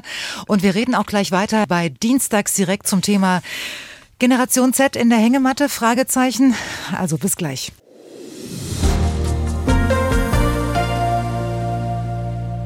Ich frage jetzt Ines Sloch, sie ist Personalchefin bei der, beim Arbeiter-Samariter-Bund Dresden, Carmens GmbH und ähm, sie, führten, sie, sie führen dort die Personalgespräche. Jetzt darf ich mal ganz kurz anmoderieren. Ähm, das ist bestimmt 25 Jahre her, da hatte ich auch mal ein Personalgespräch und da bin ich noch von einem chauvinistischen Mann gefragt worden, Frau Peschke, wie sieht's denn mit Ihrer Familienplanung aus? Und da habe ich damals gesagt, hm, ich glaube, unfruchtbar bin ich nicht. Äh, das war damals schon nicht ganz politisch korrekt, äh, das zu fragen. Heute geht das ja gar nicht mehr, glaube ich. Also dieses, dieses Thema ist einfach mal nicht diskutabel. Ähm, wie, wie haben sich die Personalgespräche, die Inhalte der Personalgespräche bei Ihnen im Laufe der Jahre geändert? Wo sind Sie jetzt vorsichtig? Was machen Sie nicht mehr? Ähm, was machen Sie heute anders? Äh, also zunächst, ich würde noch eine Stufe eher ansetzen, äh, schon wie das Gespräch abläuft oder was man für eine Atmosphäre schafft. Mhm. Ähm, das ist schon ein bisschen anders. Also man hat das sicher vor 25 Jahren auch gut geplant, aber es war mehr stringenter, mehr, ich würde fast sagen, unpersönlicher auch. Mhm. Äh, jetzt schauen wir eigentlich, dass wir äh, eine, irgendwie eine Wohlfühlatmosphäre sogar schaffen. Wie schaffen Sie die? naja, einfach, dass wir, äh, dass das nie, nie so dass wir erstmal schauen, dass wir äh, locker ins Gespräch kommen, dass das nie so ist, so wie äh, der Arbeitgeber befragt den Arbeitnehmer, sondern dass man einfach äh, auf gleicher Augenhöhe ist. Und ja, der eine interessiert sich für ein, äh, eine Stelle bei mhm. uns oder für einen Job bei uns und wir suchen dringend jemanden und trotzdem letzten Endes haben wir ja das gleiche Ziel. Wir wollen Bewohner versorgen, wir wollen äh, Kinder äh, betreuen und ähm, also mir wäre ist dort immer wichtig diese Augenhöhe und dass, dass man einfach locker ins Gespräch kommt. Mhm. Und äh, wenn ich jetzt drüber nachdenke, also ich würde sagen, vor 25 Jahren war der Redeanteil des Arbeitgebers deutlich höher. deutlich höher. Deutlich. Man hat ja. seine Informationen, ist man losgeworden. Und ja, auch der äh, Bewerber hat äh, äh, Fragen gestellt, aber das es war total anders. Und heute ist das mehr ein Austausch, ein lockerer Austausch. Man versucht auch, also es darf gelacht werden. Es ist nicht so darf gelacht werden. Ja, ja. nee, äh, man möchte locker ins Gespräch kommen. Aber überlegen, wenn, wenn man das so hört, ne, mhm. ähm, dann, dann würde ich mich jetzt nicht wundern, wenn Lukas fragen würde, wie sind denn die, die Personalgespräche denn vor 25 Jahren gewesen? Ja, wir haben da auch gelacht. gelacht. Also so ist nie. Und ich kann auch erzählen, ich habe mal ein Personalgespräch gehabt, da hatte die äh, Dame noch ihr kleines Kind mit und das hat die ganze Zeit während des ganzen Gesprächs nur geschrien und geweint. Und Aha. als wir fertig waren, hat das Kind dann auch aufgehört. Scheinbar war es schrecklich. Herr Beilharz, wenn Sie mit Ihren Kunden ähm, im Gespräch sind und Sie beraten, ähm, spielen da die Art der Personalgespräche auch eine Rolle? Ja, durchaus, ja. Also wie Sie schon gesagt haben, gerade das stimmt wirklich, dass so Gespräche heute informeller ablaufen und mehr ja, ein lockeres Gespräch und keine, keine oder weniger eine strukturierte ähm, Gesprächsführung sind, sondern eher so ein bisschen locker, ein bisschen unterhaltsamer. Das ist einfach wieder was, was halt junge Menschen ähm, ja, gerne so hätten und auf, aufgrund ihrer neuen Position im Markt auch, auch, auch einfordern können Und wenn sie ihnen nicht passt, dann gehen sie halt woanders hin. Also sie haben einfach deutlich mehr Macht als früher. Das also äußert sich auch da. Good Vibrations, sage ja. ich jetzt mal, äh, ist das es ist der, der Schlüssel für den ersten Kontakt, oder? Glaube ich auch. Ist aber auch generell ja nichts Schlimmes. Also wir tun so, als müsste irgendwie ein Personalgespräch, als müsste man da Angst vor haben, als wäre das wie früher, wenn der Nikolaus nach Hause kommt und man muss dann irgendwie als Kind da in Todesangst hoffen, dass er nichts Böses über einen sagt oder nichts, nichts Schlimmes rauskramt aus seinem goldenen Buch. Das ist ja nichts Schlimmes, wenn ein Gespräch in einer schönen Atmosphäre stattfindet. Also ich finde, da führen die Jungen wieder was ein, was eigentlich allen nachher zugutekommt. Hm. Kann man das lernen? Oder, oder wie schwer tun sich Führungskräfte damit? Die Führungskräfte älteren Schlags tun sich schon schwer, weil sie halt jetzt 50 Jahre äh, hinter sich haben, wo das anders war. Dann ist klar, dass eine Umstellung da erstmal nicht ganz so einfach ist. Aber ich glaube, man kann das lernen. Ja, und ich glaube, wenn man willig ist, sich einzustellen darauf und auch selber Spaß dran hat, äh, sich noch weiterzuentwickeln, kann man das auf jeden Fall lernen, natürlich. Was fordert denn die Generation Z in den Personalgesprächen? W wann ist, äh, wie viele Personalgespräche hattest du schon, Lukas? Zwei, drei, nicht viele. Okay. Ähm, was ist für dich ein gutes Gespräch? Wenn es menschlich ist. Hm. Hm. Punkt. Mhm. Wenn ich nicht das Gefühl habe, ich sitze äh, neben einer offiziellen Funktion, sondern vor einem Menschen. Mhm. Und man kann sich ehrlich, man kann sich, also eigentlich genau das, was gesagt wurde. Wenn, wenn man sich ehrlich begegnen kann, wenn man das Gefühl hat, hier geht es nicht darum, irgendwie äh, dieses plastisch konstruierte Personalgespräch, was wir in der Schule alle gelernt haben, wie so ein Bewerbungspersonalgespräch abzulaufen hat, Aha. mit Stärken und Schwächen und äh, was wissen Sie über das Unternehmen und so weiter. Was ist, was ist Ihre größte Schwäche? Ja, genau. Streuselkuchen, habe ich immer gesagt. Ähm, ich mache jeden Fehler nur einmal. Das ist, das, ist, äh, das ist tatsächlich gut. Ich mache Fehler, aber nur äh, jeden Fehler nur einmal. Das ist auch eine gute Antwort darauf. ja, genau. ähm, ja also tatsächlich tatsächlich genau das. Also was, was soll dieses versteifte, konstruierte Gespräch, wenn es äh, doch letztlich äh, um eine Zusammenarbeit geht? Also nicht dieses ja. Gefühl zu haben, ich äh, muss hier ähm, 50 Mal gegen eine Wand anklopfen in der Hoffnung, dass er irgendwann mal ein Stück nachgibt. Und wer macht sich auch schon gerne nackig in einem Gespräch, ja? Also oder wer erwartet von, von, von einem Gegenüber, dass er da wirklich die Wahrheit sagt, wenn es um Schwächen geht? Aber genau darum geht es ja. Also dieses ehrliche Nackig machen. Ich glaube, das ist was, was die Generation ja durchaus mitbringt. Also eben nicht mehr dieses konstruierte, was möchte mein Gegenüber jetzt von mir hören, was mich in einem möglichst möglichst guten Licht dastehen lässt mhm. und im Anflug ehrlich ist, äh, sondern mal wirklich dieses, äh, ja, damit tue ich mich schwer, damit tue ich mich schwer, das fällt mir leicht, das kann ich, deswegen bin ich hier. Punkt. Herr Blichmann, fragen Sie noch nach Schwächen? Wir fragen nach Schwächen, vielleicht was, nach einer Was kommen da für Antworten heute? Aber, äh, oh Gott, das äh, kann ich jetzt so pauschal nicht sagen bei den vielen Gesprächen. Aber was ich gerne unterstützen würde, was, was gerade gesagt worden ist, das Thema Ehrlichkeit. Weil ich glaube, man zielt ja darauf ab, am Ende des Tages ein Vertrauensverhältnis zu schaffen zwischen diesem Arbeitgeber und diesem Arbeitnehmer. Und das fängt am Personalgespräch an. Ne? Und, und das, da finde ich, das ist eine Änderung, die man vielleicht mitnehmen kann, ist, dass auch die Unternehmer und die Arbeitgeber ehrlich sind am, am, vom Gespräch eins an. Und wir sind äh, auch ganz offen darüber, über Defizite in unserer Organisation oder unserem Tagesgeschäft direkt zu sprechen und sagen, wir suchen ja Leute, weil wir Dinge verbessern wollen. Wir, wir haben ein Defizit festgestellt und wir suchen jemanden, der uns dieses Defizit hilft zu beheben. Und wir sind nicht perfekt. Und ich glaube, wenn man schon so anfängt, als, als, als diese Gegenseite quasi mit ehrlichen Argumenten zu spielen, wird das, das Feedback auch sein, dass Leute ehrlich anfangen zu sagen, ja, ich glaube, ich bin dafür gut geeignet, aber natürlich habe ich nicht so viel Erfahrung in dem Bereich und so weiter. Und so begegnet man sich auf Augenhöhe und kann dann quasi ganz anders in das Verhältnis starten, als vielleicht, wenn man sich gegenseitig nur das Blaue vom Himmel verspricht. Ja, das ergibt sich ja aber dann automatisch im Gespräch und es wirkt authentisch. Genau. Aber man muss halt ja offen dafür sein. Ne? Also dieses hm. Führungskräftethema ist da ein wichtiges. Genau.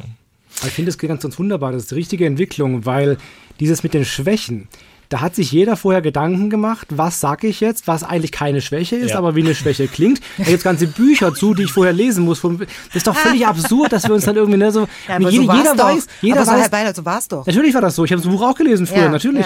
Jeder weiß, der erzählt gerade Blödsinn, was gut klingt, aber ihn halt nicht schwach dastehen lässt. Das ist doch nicht ehrlich, sowas. Das ist doch, das ist doch eine Scharade. Also, warum gehen wir nicht Mensch auf Mensch aufeinander zu und reden ehrlich darüber, was ich leisten kann und was nicht und wie ich mich dahin entwickeln kann. Und dann habe ich auch ein gutes Gespräch hinterher. Muss mir nichts ausdenken vorher, was gut klingt, ohne dass es mich, mich irgendwie belastet. Also, ja. Das erinnert mich übrigens an das Thema Arbeitszeugnisse. Das ist genau so ein Thema. Ne? Genau, ne? Also genau. jedes Arbeitszeugnis klingt irgendwie positiv, obwohl die versteckten Sätze darin aussagen, dass man äh, faul und äh, was auch immer ist. Ja, hat sich darin genau. jetzt was geändert? Oder, äh, Nein, aber das ich ist mein, halt... Wir, wir, äh, ich habe immer noch im Hinterkopf die Generation Z ist weniger kritikfähig. Wie schreibt man da eigentlich ein Arbeitszeugnis? Es wird ja, das wird ja die Herausforderung an sich, oder? De definitiv. Also auch wir sind dieser Herausforderung nicht jetzt äh, gewappnet zu 100 Prozent, aber das ist für mich immer so ein Paradebeispiel für so eine Scheinheiligkeit. Ne? Dass man irgendwie versucht, eine positive Formulierung zu finden, die dann doch unterschwellig sagt, dass es nicht optimal war. Und äh, hat sich da was geändert in den Formulierungen? Mir ist nichts bekannt, dass es da wirklich sehr, sehr konkrete Arbeitszeugnisse gibt, die dann sagen, was ein Defizit war. Nee, nee, da hat sich nichts geändert nee. in den Formulierungen. Das sind eigentlich äh, minimale Anpassungen. Ja, aber geändert hat sich da nichts. Und äh, also ehrlich gesagt, ich äh, habe da auch schon so viel erlebt. Ich gebe da auch auf Arbeitszeugnisse nichts, weil. Äh, Können wir es doch gleich kann, lassen, ja, eigentlich. Ja. Hm. Ähm, ich habe auch schon überlegt, ob man sich die mit KI machen lässt. weniger Arbeit. Das nee, ist und doch eine Marktlücke. ich glaube, das ist keine Lücke mehr, da gibt es bestimmt äh, Anbieter. nee, und ich kann ja, eigentlich kann ich äh, unter Umständen das wirklich gar nicht so konkret äh, machen, wie ich es machen wollte, weil äh, ja die Überschrift über dem Arbeitszeugnis ist auch, dass es berufsfördernd, wohlwollend sein muss und so weiter. Man kann ja und, jemanden auch wegloben, geht ja auch. Geht hervorragend, ja. Gut.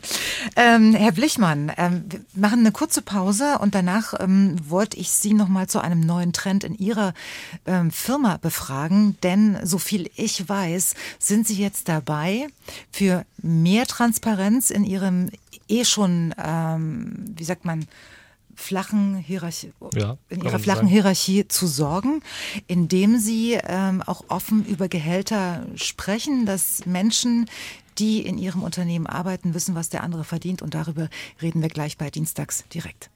Herr Blichmann, wie viele Mitarbeiter sind bei Ihnen gerade wegen Burnout krankgeschrieben? Tatsächlich null. Wie haben Sie das geschafft? Ich hoffe, mit einer sehr guten Arbeitsatmosphäre und einer Arbeitskultur, die uns, glaube ich, äh, immer dieses Thema äh, Balance zwischen Arbeit und, und Familie immer vor Augen führt. Mhm. Ähm, muss man aber auch zugeben, dass Sie wahrscheinlich sehr viele junge Mitarbeiter beschäftigen und weniger die über 40. Ne? Das gehört zur Wahrheit noch dazu. Das gehört zur Wahrheit dazu. Ja. Nur, mal, nur mal so im Vergleich. Ähm, Frau Zloch, wie, wie viel ist es beim Arbeiter-Samariter-Bund? Burnout, spielt das in Ihrer Krankenstatistik eine Rolle? Naja, ich kann es ja, äh, ich finde es ja sowieso nie raus, weil ich ja als Arbeitgeber gar keine Diagnose kenne. Ja, rein Ich merke es nur dann, äh, wenn ich langzeiterkrankte Mitarbeiter habe und dann vielleicht in einem Gespräch zum betrieblichen Eingliederungsmanagement oder mhm, so, genau. äh, dann doch jemand einfach sagt, also bei mir ist das und das oder es hat sich irgendwas rumgesprochen oder so. Mhm, ne? Mhm. Aber definitiv sind ja psychische Erkrankungen äh, sehr hoch vom Prozentsatz. Also da gibt es Auswertungen. Ja, äh, genau äh, der Krankenkassen und so weiter. Das steigt schon. Ähm, Herr Blichmann, Softwarebranche, Sie suchen händeringend nach Fachkräften, das hört man immer wieder. Ähm, haben Sie ein akutes Problem? Sind Sie gut besetzt oder äh, könnte, könnte es besser sein? Also akutes Problem würde ich jetzt nicht sagen. Wir sind noch äh, auf einem guten Weg, aber es ist definitiv ein Thema. Also es ähm, ja, in vielen Belangen herausfordernd, gute neue Kolleginnen und Kollegen zu finden. Jetzt hatte ich es ja gerade schon angekündigt, Sie machen etwas, was sehr ungewöhnlich ist, zumindest in Deutschland. Ähm, Sie machen die, die Gehälter Ihrer Mitarbeitenden ähm, transparent. Wie weit geht das inzwischen? Also wir sind da auf dem, auf dem Anfang der Reise, aber es ist mhm. definitiv ein Ziel, dass wir da einfach mehr Transparenz schaffen wollen, weil ich glaube, neben dem Thema Ehrlichkeit ist eben Transparenz und Augenhöhe, was wir jetzt schon mehrfach gehört haben, ein ganz wichtiges Thema in der Zusammenarbeit zwischen Unternehmen und Mitarbeitenden. Und wir haben uns äh, quasi auf den Weg gemacht, zu überlegen, wie können wir das ganze Thema Entwicklung der Mitarbeitenden und Gehalt irgendwie ähm, transparenter gestalten und wir wollen quasi ähm, ein objektives System schaffen, wo Mitarbeitende sich mehr oder weniger selbst einordnen können. Also wo stehe ich gerade mit meinen Fähigkeiten und meinen Kenntnissen, die ich gesammelt habe und daran binden quasi Gehaltsbänder definieren, wo man sagen kann, wenn ich auf diesem ähm, Niveau gerade bin, habe ich diesen, diesen Anspruch oder werde ich dieses, dieses Gehalt bekommen. Haben Sie mal ein schönes Beispiel für uns? Wir haben das Beispiel, dass wir natürlich viele Softwareentwickler haben und dann ist natürlich die Frage im klassischen Karrierepfad muss, ist dann irgendwann die Frage, nehme ich jetzt eine Führungsrolle ein, als vielleicht im klassischen Sinne ein Teamlead, also eine Teamführung oder eben irgendwie, wir hatten vorhin das Thema Abteilungsleiter oder ähm, ähm, ähm, ähm, ähm eine andere Leitungsposition. Aber natürlich nicht jeder ist in diese, will in diese Position rutschen, sondern es gibt natürlich auch Leute, die sagen, ich möchte gerne die nächsten 10, 20 30 Jahre einfach Softwareentwicklung machen, weil es das ist, was mich glücklich macht. Und die Leute haben natürlich die Forderung zu sagen, wie sieht die Perspektive für mich aus? Wie Auch gehaltstechnisch, ne? Gehaltstechnisch, aber vor allen Dingen eben vor allen Dingen inhaltlich. Also was werde ich inhaltlich in den nächsten 15 Jahren tun? Wie kann ich mich weiterentwickeln? Natürlich mhm. auch mit dem finanziellen Anreiz. Was bedeutet das für mich? Und wenn man da schafft, ein transparentes System zu schaffen, ist relativ deutlich, okay, wenn du es schaffst, in diesem Bereich deine Kompetenz äh, zu verbessern, dann wirst du in das nächste Gehaltsband rutschen und das bedeutet das und das an Mehrwert für dich finanziell. Ins nächste Gehaltsband. Genau, also wir, also ich will nicht sagen, dass wir jetzt da wirklich schon am Ende angekommen sind mit unserem, mit unserer Idee und unserem Konzept, aber momentan geht es darum, quasi für die einzelnen Stufen, die die Mitarbeiter haben können. Also ich bin jetzt jemand, der kommt von der Universität, bin also im leider denklich ein Junior oder ein Junior-Entwickler und arbeite halt ein paar Jahre. Und dann geht es nicht darum, dass ich einfach fünf Jahre vielleicht gearbeitet habe, sondern es geht bei uns wirklich darum, dann herauszufinden, was sind die Kompetenzen, die ich in meinem täglichen Job brauche, welche Programmiersprachen brauche ich, Kommunikationsfähigkeiten, Präsentationsfähigkeiten, wie gut habe ich die entwickelt und da machen wir quasi zweimal im Jahr ähm, äh, Feedbackgespräche innerhalb der Teams, also mit, Mitarbeitende geben sich gegenseitig Feedback darüber, wie gut sie in den einzelnen Kategorien sich gegenseitig einschätzen. Und das wird als Grundlage genommen, wie die Mitarbeiter dann eingestuft werden in diese einzelnen Karrierestufen. Und je nachdem, ob ich dann immer noch der Junior oder vielleicht der Senior bin, äh, habe ich dann halt, ich sage immer, den Anspruch auf ein gewisses Gehaltsband, was mir dann quasi zusteht. Und wenn ich jetzt keine große Karriere bei Ihnen machen machen will, äh, einfach nur, wie Sie gerade gesagt haben, Softwareentwickler äh, sein möchte, kriege ich ja trotzdem ab und zu mal mehr Geld? Ich sage mal so, wenn, äh, wenn Sie keinen Fortschritt in Ihren Kompetenz nachweisen, dann nicht. Dann aber nicht. Es, aber es ist schon das Ziel, quasi auch natürlich Leute zu motivieren, sich weiterzuentwickeln. Aber man muss fairerweise dazu sagen, dass die Softwarebranche oder auch das Thema Künstliche Intelligenz natürlich erfordert, sich jedes Jahr neu weiterzubilden. Denn die Technologien entwickeln sich weiter, die Architekturen entwickeln sich weiter. Also man muss hier quasi lebenslang lernen, um überhaupt im Job erfolgreich zu sein. So, und, und wie, wie, wie handeln Sie das jetzt in, äh, in Ihrer Firma? Sie haben ja gerade gesagt, Sie haben das jetzt nicht, nicht komplett transparent gemacht, Sie sind auf einem guten Weg. Ähm, ist für Sie ein Experiment, nehme ich mal an, oder? Oder oder gibt es gute funktionierende Beispiele sogar? Ja, also wie gesagt, nicht komplett transparent heißt insofern, dass wir quasi transparent machen, wer in welchem Karrierelevel steht. Also es ist klar, welcher Kollege in welchem Level gerade steht und dann kann man einfach nachlesen, was ist in diesem Level quasi das Gehalt, was ich bekomme. Da weiß ich ganz genau, was Lukas jetzt verdient. In, in, dem, so. in einem Gehaltsband. Ne? Also es gibt dann so äh, gewisse Bereiche ne, von bis, wo man dann steht. Also jetzt mhm. nicht äh, 1000 Euro, sondern vielleicht 500 Euro ist so die Spanne, in der man sich dann bewegen kann. Mhm. Aber grob weiß ich dann, wo Lukas äh, einzuordnen ist. Genau. Wie findest du das, Lukas? Super. Ich verstehe überhaupt nicht, warum das nicht grundsätzlich so gemacht wird. Also ich erlebe das ja auch noch, dass das äh, übers Geld spricht man nicht. Ne? Es ist so ein Tabuthema, was die unterschiedlichen Leute verdienen. Und trotzdem weiß man es ja irgendwie schon. Ne? Also es ist ja jetzt auch so ein, Oder auch so, nicht. Man fragt sich immer, ob das stimmt, ja, was man weiß. Oder auch nicht. Äh, ja. Aber in der, in der Regel, ähm, ja, in der Regel, so? die Spekulationen, die hauen schon in, in vielerlei Hinsicht immer mal wieder hin. Ja, ähm, ja also finde ich super. Das muss jetzt natürlich jetzt nicht, äh, ne, wie es bei, äh, wie es bei Ihnen jetzt so ist, dass man das jetzt nicht auf den Cent genau weiß. Ne? Aber darum geht es ja auch gar nicht. Aber dass man so äh, ungefähr ein Verständnis dafür hat. Und wir hatten ja auch vorhin darüber geredet. Ne? Also diese äh, gegenseitigen äh, Bewertungen in den, in den äh, mhm. mitarbeitenden Gesprächen, das finde ich auch ganz spannend. Die führen ja jetzt nicht dazu, dass man sich äh, gegenseitig hochpusht. Ne? Also möglichst, dass alle jetzt Ganz mal genau. eine Gehaltskategorie hoch, äh, äh, hochkatapultiert werden. Also das pegelt sich dann auch schon ein, ne? Genau, also es ist auch eine sehr wichtige Erkenntnis, die man vielleicht auch der jungen Generation gar nicht zugetraut hätte. Ähm, wenn, man würde spontan vermuten, wenn sich die Leute selber einschätzen, dann schätzen sie sich natürlich in der höchsten Kategorie ein. Das passiert aber nicht. Die Leute sind sehr, sehr ehrlich zueinander, gerade wenn sie miteinander arbeiten, was vielleicht Defizite sind, was Stärken sind und haben da wirklich eine sehr objektive Einschätzung gegenüber getroffen, wo sie stehen. Und wir haben wirklich diese Einschätzung genommen als Grundlage für die Gehaltseinordnungen. Herr Beilhardt, Sie haben den Überblick, Sie haben viele Kunden, Sie beraten Unternehmen zum Thema Generation Z. Ähm, haben Sie äh, diesbezüglich ein Beispiel, wo Sie sagen, funktioniert, kann ich nur beipflichten oder sagen Sie, kann auch nach hinten losgehen? Ja, sowas macht schon, äh, ist schon attraktiv für junge Menschen. Transparenz ist generell ein sehr hohes äh, Gut oder ein sehr hoher Wert. Ähm, was man beachten muss, ist generell, dass das Einkommen für junge Menschen erstaunlicherweise doch noch eine große Rolle spielt. Also wenn man sich anschaut, was so ähm, bei Arbeitgebern ähm, angefragt wird, hört man natürlich so Sachen wie eben die Work-Life-Balance ne, oder eine sinnvolle Tätigkeit, alles wichtig. Aber die Studien zeigen alle, dass Platz 1 immer noch sicherer Arbeitsplatz ist und hohes Einkommen ist. Das sind so die Platz 1 und 2. Das heißt, junge Menschen wollen immer noch ein gutes Gehalt haben, weil sie einfach in der Welt äh, ja, der Krisen und der Unsicherheit aufgewachsen sind. Und da ist eben ein sicherer Arbeitsplatz und ein gutes Gehalt ein wichtiger Wert. Und wenn dann noch Transparenz dazu kommt und einfach eine faire Behandlung dazu kommt, dann ist es der Jackpot.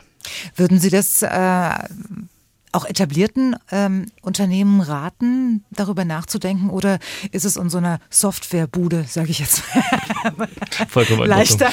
ja. Muss man tatsächlich genauer prüfen. Also das ist bei dem Start-up zum Beispiel, ne, die gerade erst anfangen, so wo generell eine andere Kultur einfach auch herrscht, leichter zu etablieren als jetzt bei einem Großkonzern, die auch vielleicht in einer ganz konservativen Branche, Finanzbranche oder so ähm, tätig sind und wo auch ja teilweise extreme Gehaltsunterschiede zwischen unten und oben bestehen. Also da wird es dann auch dann schnell schwer, ähm, das zu rechtfertigen. Ne? Wenn heute die Führungskräfte das sehr viel x-fache verdienen wie ein einfacher Angestellter. Wenn das transparent wäre, gäbe das sehr schnell Un, äh, Unzufriedenheiten. Also da muss man schon genauer durchdenken, ob man sowas einführen will. Aber in vielen Branchen geht das und dann ist es eine gute Idee. Ähm, lassen Sie uns noch mal zu einem anderen Thema kommen, äh, was auch wichtig ist, finde ich, oder was, was ich auch immer wieder höre, dass es wichtig ist, nämlich die Vereinbarkeit von Beruf und Familie. Diese Floskel gibt es ja auch schon seit 20 Jahren und äh, ich komme aus einer Generation aus einer, ich, ich kenne die 90er Jahre äh, im Job und auch die 2000er, wenn man da als Frau ein Kind bekommen hat, um Gottes Willen. Also ähm, Schwangerschaft ähm, möglichst verstecken, bis es nicht mehr geht, weil keiner weiß, wie es danach wird. Das ist zum Glück vorbei. Ähm, wie gehen Sie heute? Es ist natürlich, wenn man sich in, in, die, äh, in die Situation eines Arbeitgebers versetzt, natürlich nicht einfach, das gebe ich ähm, gerne zu. Ne? Aber wie schaffen Sie es, da ähm, moderner zu sein, äh, das besser hinzukriegen, als das die Generationen vor Ihnen getan haben? Herr Blichmann. Also in der Softwarebude. Genau, die Softwarebude hat ja den Vorteil, dass wir da wirklich zeit- und ortsungebunden sind. Das muss man ja ganz fairerweise sagen. Ne? Also eine mhm. Branche wie die Pflege, der Einzelhandel äh, oder das Handwerk kann nicht einfach sagen, wir arbeiten jetzt halt von zu Hause und das nur noch äh, Freitagvormittag. Aber wir können halt äh, unseren, unseren Team bieten und das bieten wir auch zu sagen, es ist uns eigentlich total egal, wann und wo ihr arbeitet, sondern wir haben, ihr seid Teil eines Teams, es gibt eine Aufgabe in dem Team, die ist zu erfüllen und wann ihr das tut, ist am Ende des Tages uns egal. Klar, es gibt das Thema Arbeitsschutz und, und, und dass wir als Arbeitgeber sicherstellen müssen, dass genug Pausen gemacht werden und die Arbeitsumgebung so eingerichtet ist, dass das alles passt. Aber grundsätzlich ist das eins der, der großen Themen, wie man es schafft, eben auch. Wir haben sehr viele junge Familien, äh, bei uns zu sagen, okay, wenn die Kita anruft und äh, du musst um eins los, um den Kleinen ähm, ähm, da abzuholen, äh, dann ist das kein Problem. Dann holst du eben morgen ein paar Stunden nach oder nächste Woche und du bist selbst verantwortlich. Das ist bei uns auch ein ganz wichtiges Thema, deine Stunden im Blick zu halten. Das geht nämlich in beide Richtungen, weil es natürlich mit so einem freien Arbeitsmodell auch ganz schnell passieren kann, dass du halt ein, zwei, drei, vier Überstunden machst in der Woche. Das fummelt sich auf und wir halten unser, Team, unser Teams immer dazu an, zu sagen, seid selbstverantwortlich in beide Richtungen. Also ihr könnt gern mal zwei, drei Tage ein bisschen reduzieren und das wieder ausgleichen. Andererseits müsst ihr auch Sorge dafür tragen, dass ihr nicht zu viel macht und da die Balance haltet. Hm. Haben Sie das Vertrauen immer? Ja, 100 Prozent. Äh, Frau Zloch, was, was passiert bei Ihnen, wenn der Anruf aus der Kita kommt, äh, holen Sie bitte Ihr Kind ab und die Mutter arbeitet in der Pflege, was passiert dann? Dann muss sie ihr Kind abholen. Das geht ja gar nicht anders. Also entweder mhm. sie hat noch irgendeinen Joker im Ärmel, äh, wo man noch eine Oma oder wen auch immer anrufen kann, aber ansonsten äh, muss geschaut werden ähm, wie jetzt das Team das kompensieren kann. Wann passiert das am Tag? Also das sind so viele äh, Faktoren, die drumherum sind, die da eine Rolle spielen. Ähm, aber letzten Endes kompensiert das Team oder äh, es muss dann äh, übers Haus insgesamt geschaut werden, kann noch ein anderer Wohnbereich aushelfen, wie kann man das steuern? Ja, die Frage ist ja, ähm, kriegen Sie es heute besser hin als früher, weil die Menschen vielleicht anders darauf reagieren, flexibler sind oder so, wenn Sie das jetzt vergleichen?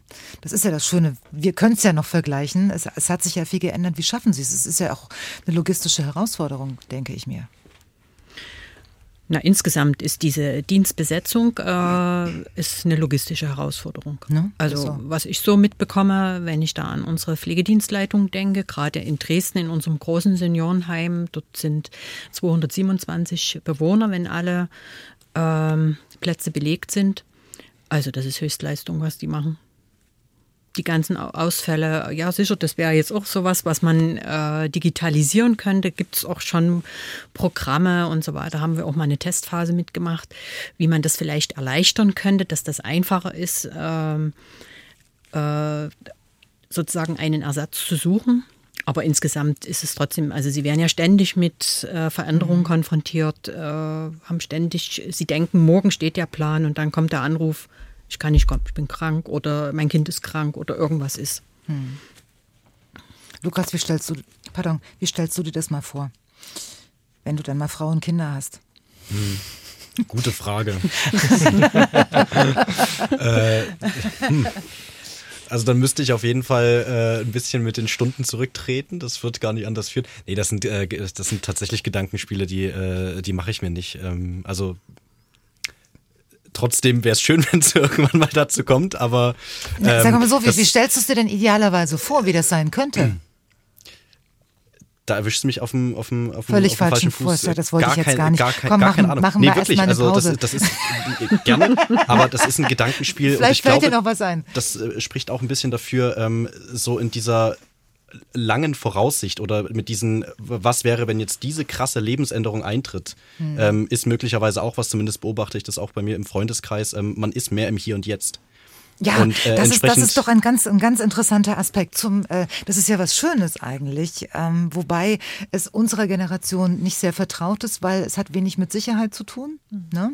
Ähm, ich, ich, ich weiß es, ich weiß noch, als, als wir damals in, in den Job sind, dann wussten wir, wenn alles nach Plan läuft, dann sind wir auch noch in 30 Jahren in dem Job oder auch noch in 40 Jahren. Das ist nicht immer gut gewesen im Nachhinein, klar. Aber das, das ist auch so ein Unterscheidungskriterium, Herr Beilharz. Stimmt das? Absolut, ja. Das ist vorbei, die Zeiten. Also das ist auch nicht mehr der, der Anspruch und der Wunsch an Arbeit. Mhm. Wenn man junge Menschen befragt, äh, da gibt es auch gute Studien zu, kannst du dir vorstellen, in einem Jahr, respektive in drei Jahren noch bei dem Arbeitgeber zu arbeiten? Äh, und dann hat man so die Generationen verglichen und die Jungen sagen eben deutlich mehr, nee, ja, das kann ich mir nicht vorstellen. Also ich plane nicht auf eine Drei-Jahres-Frist, sondern die sind eben eher illoyal gegenüber dem Arbeitgeber, was aber auch einfach eine Umkehrung wieder der Marktsituation ist. Ja, Sie haben vorhin angesprochen schon, Generation Praktikum, da war es eben andersrum. Da waren die Arbeitgeber eben in keinster Weise loyal. Heute sind es halt die Jungen, die sagen, nee, ähm, ich denke erstmal an mich und wie es dem Arbeitgeber auf Dauer damit geht, ist erstmal nicht das Entscheidende, sondern ich gucke, dass es mir gut geht. Und wenn das heißt, ich wechsle alle zwei Jahre, dann ist das nun mal so. Ist das jetzt ein gesunder Egoismus oder nicht? Ich würde sagen, das ist in großen Teilen gesund. Ja, das ist gesund. Das ist klar, alles hat, hat seine Extrempunkte und kann übertrieben werden und kann auch dann nachher irgendwie ausnutzend sein. Aber erstmal an sein eigenes Wohlergehen zu denken und nicht mit 41 dann den, den, den Burnout, dem Burnout zu erliegen, ist sicherlich keine falsche Lebenseinstellung. Ähm, haben Sie da vielleicht einen Überblick? Wie weit kann man denn diese Zahlen runterdrücken, wenn man seinen Laden wirklich im Griff hat und spürt ähm, oder, oder ein, ein, also sensibilisiert ist als Führungskraft, was die Belastbarkeit der eigenen Mitarbeitenden anbelangt? Das ist pauschal schwer zu sagen, aber man kann das auf jeden Fall steuern in gewissen Grenzen. Also es fängt schon an mit einfach der Auswahl der richtigen Leute. Also ich muss es eben versuchen. Ich muss, es gibt so den englischen Spruch, da sagt man auf Deutsch übersetzt, stell ein für die Einstellung und nicht für die Fähigkeit, weil Fähigkeiten kannst du entwickeln, die Einstellung aber eher weniger. Also such Leute, die die, die richtige Einstellung mitbringen und entwickle die dann dahin fachlich, wo du sie haben willst, statt irgendwie einen super Fachidioten quasi einzustellen, der aber nicht die richtige Einstellung hat. Also wenn ich die richtigen Menschen finde, die wirklich Lust haben, bei mir zu arbeiten und dann mit denen arbeite, dann mit denen wertschätzend umgehe, die richtigen Arbeitsmodelle mit denen finde, Flexibilität mit denen habe, mhm. ihnen die Grenzen erlaube, die sie brauchen für sich. Also da kann man viel machen, damit es eben nachher nicht eskaliert. Also das das liegt schon in großen Teilen auch in Hand der Arbeitgeber. Lukas, du überlegst. Nee, ich stimme stillschweigend zu, aber Herr Blichmann hat was. Ich äh, kann da nur ergänzen, ich kenne auch den Spruch, äh, unter, äh, Leute verlassen nicht Unternehmen, sondern verlassen mhm. Führungskräfte. Ja, also klar. das ist meistens nicht, dass man das Unternehmen verlässt, sondern die Kultur, die einem da äh, entgegengebracht wird. Lassen wir jetzt einfach mal so stehen. Liegt Generation Z wirklich in der Hängematte? Wie viel Wahrheit ist vielleicht auch sogar dran an diesem ähm, Klischee? Das fragen wir uns heute und Katrin Tuminski aus der Redaktion ist jetzt bei uns mit den Anmerkungen unserer Hörerinnen und Hörer. Was gibt's? Ja, Sarah Lange aus Dresden hat uns geschrieben, sie gehört zur Generation Z und findet die Verurteilung der jungen Generation extrem schade und undifferenziert. Sie sagt, die Welt entwickelt sich so rasant und das mit Hinblick auf das Internet, Arbeitsmarkt, Klimakrise, politische Stabilität und anderen Faktoren, dass sie das Gefühl hat, der Unterschied zwischen den Generationen sei eigentlich nie größer gewesen als jetzt. Und sie sagt, schon allein im Vergleich mit meinen Eltern hat sie das Gefühl, sie lebt in einer ganz anderen anderen, möglicherweise viel, viel schnelllebigeren Zeit. Sie sagt auch, ich sehe in meinem Umfeld viel Zweifel und Respekt vor der Zukunft, denn diese scheint aktuell nicht unbedingt rosig. Leute um mich herum fragen sich, wie sie optimistisch und motiviert agieren sollen, wenn unklar ist, wie die Welt sich weiterentwickelt, wie sie in zehn Jahren aussieht, ob die Demokratie standhält, wie sich alles mit der Klimakrise weiterentwickelt, also ob der Planet weiter bewohnbar bleibt und ähm, ja, die sich auch fragen, ob sich überhaupt noch lohnt, Rentenbeiträge zu zahlen, wenn das Sozialsystem schon jetzt Ungerechtigkeiten ausgesetzt ist und so weiter und so fort. Und sie seht eben bei den vielen Menschen in ihrem Umfeld, dass es trotzdem so viele gibt, die sich politisch engagieren, die ganz viele Bemühungen reinstecken, die viele Hoffnungen und Träume haben. Und äh, sie schreibt, die Jugend als unzuverlässig und nicht belastbar darzustellen, schadet dem gesamten gesellschaftlichen Diskurs. Und wir sind die Zukunft und im besten Fall wachsen wir auf und lernen umzugehen mit den neuen Realitäten, denen wir ausgesetzt sind. Dass wir möglicherweise andere Lösungsansätze haben, schreibt sie, andere Wege gehen, das Leben anders meistern und andere Bedürfnisse haben, das sei ja eigentlich ganz normal und sie wünscht sich einen Austausch ohne Abgrenzung und Stigmatisierung, sondern mit gegenseitiger Inspiration. Ja, das hat uns Sarah Lange aus. Das wäre eigentlich ein schönes Schlusswort gewesen, aber, aber so weit sind wir noch nicht. Ja, also wunderbar hat sie sich wirklich äh, sehr viel Mühe gegeben mit ihren Worten. Äh, Finde ich, find ich sehr gut, ähm, Herr Blichmann. Sie kann gucken auch ganz beseelt. 100 Prozent kann ich nur beipflichten. Ne? Ich glaube, miteinander sprechen ist in vielen gesellschaftlichen Lagen einfach die beste Lösung. Mhm.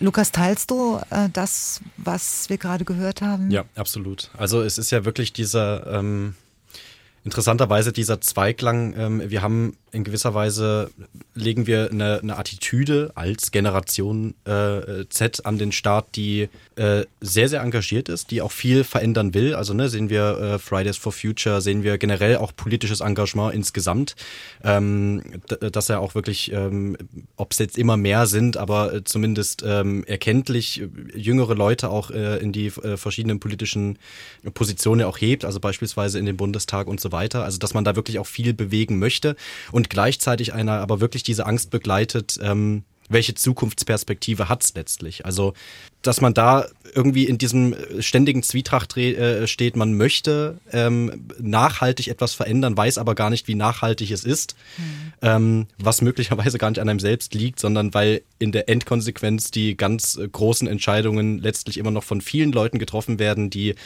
ja, die junge Generation ausklammern oder zumindest nicht so abbilden, ähm, wie es eigentlich angemessen wäre, wenn man sich darauf verständigt, dass das die Generation oder Generationen sein sollen, die äh, das ja mal irgendwie auch weitermachen sollen. Das Herr, fehlt mir. Herr Beilharz, ähm, wie einzigartig ist denn jetzt diese Einstellung, dass man oder dass junge Menschen ähm, ein bisschen Angst vor der Zukunft haben, weil das ist, scheint mir jetzt zwischen den Zeilen so zu stehen. Ja, also erstmal möchte ich der Leserin oder Hörerin gerade mal danken. Das war ein sehr schöner ähm, äh, Einwurf. Ja. Kann ich voll und ganz unterschreiben. Ähm, ja, das hat sich schon ein bisschen geändert. Also frühere Generationen hatten mit wenigen Ausnahmen häufig eine positive Perspektive auf die Zukunft und ihnen soll es mal besser gehen als der, als der Elterngeneration. Das war immer so der mhm. Anspruch, ne? Ja. meinem Kind soll es besser gehen. Ähm, das ist heute nicht mehr so leicht aufrechtzuerhalten. Also wir haben eine Situation, wo Wissenschaftler und zwar ernstzunehmende Fachleute auf der ganzen Welt sagen, Leute, in 30 Jahren wird die Welt nicht mehr, zu großen Teilen nicht mehr so bewohnbar sein wie heute. Und das ist eine Perspektive, die ernsthaft im Raum steht. Ja, es wird Kriege ums Wasser geben. Wasser ist heute aus dem Wasserhahn. Das wird nicht mehr so sein in 20, 30 Jahren. Und es werden Menschen flüchten, weil sie nicht mehr, nichts mehr zu trinken haben. Und die kommen, also, es gibt da viele, viele Perspektiven, die sehr, sehr, ja, nicht gerade Lust machen, jetzt irgendwie ein Haus zu bauen und eine Familie zu gründen und einfach eine guten Gewissens in die Zukunft zu gehen finanzielle äh, Instabilität, wir haben auch gerade schon gehört, Demokratie ne, ist weltweit nicht mehr das Erfolgsmodell. Also ja, das macht Leuten Angst natürlich. Wenn ich heute zwar 15 oder 20 bin und ich habe noch 60, 70 Jahre vor mir auf dieser Welt, dann habe ich eine andere Perspektive, als wenn ich äh, noch 20 Jahre vor mir habe oder 10 Jahre vor mir habe.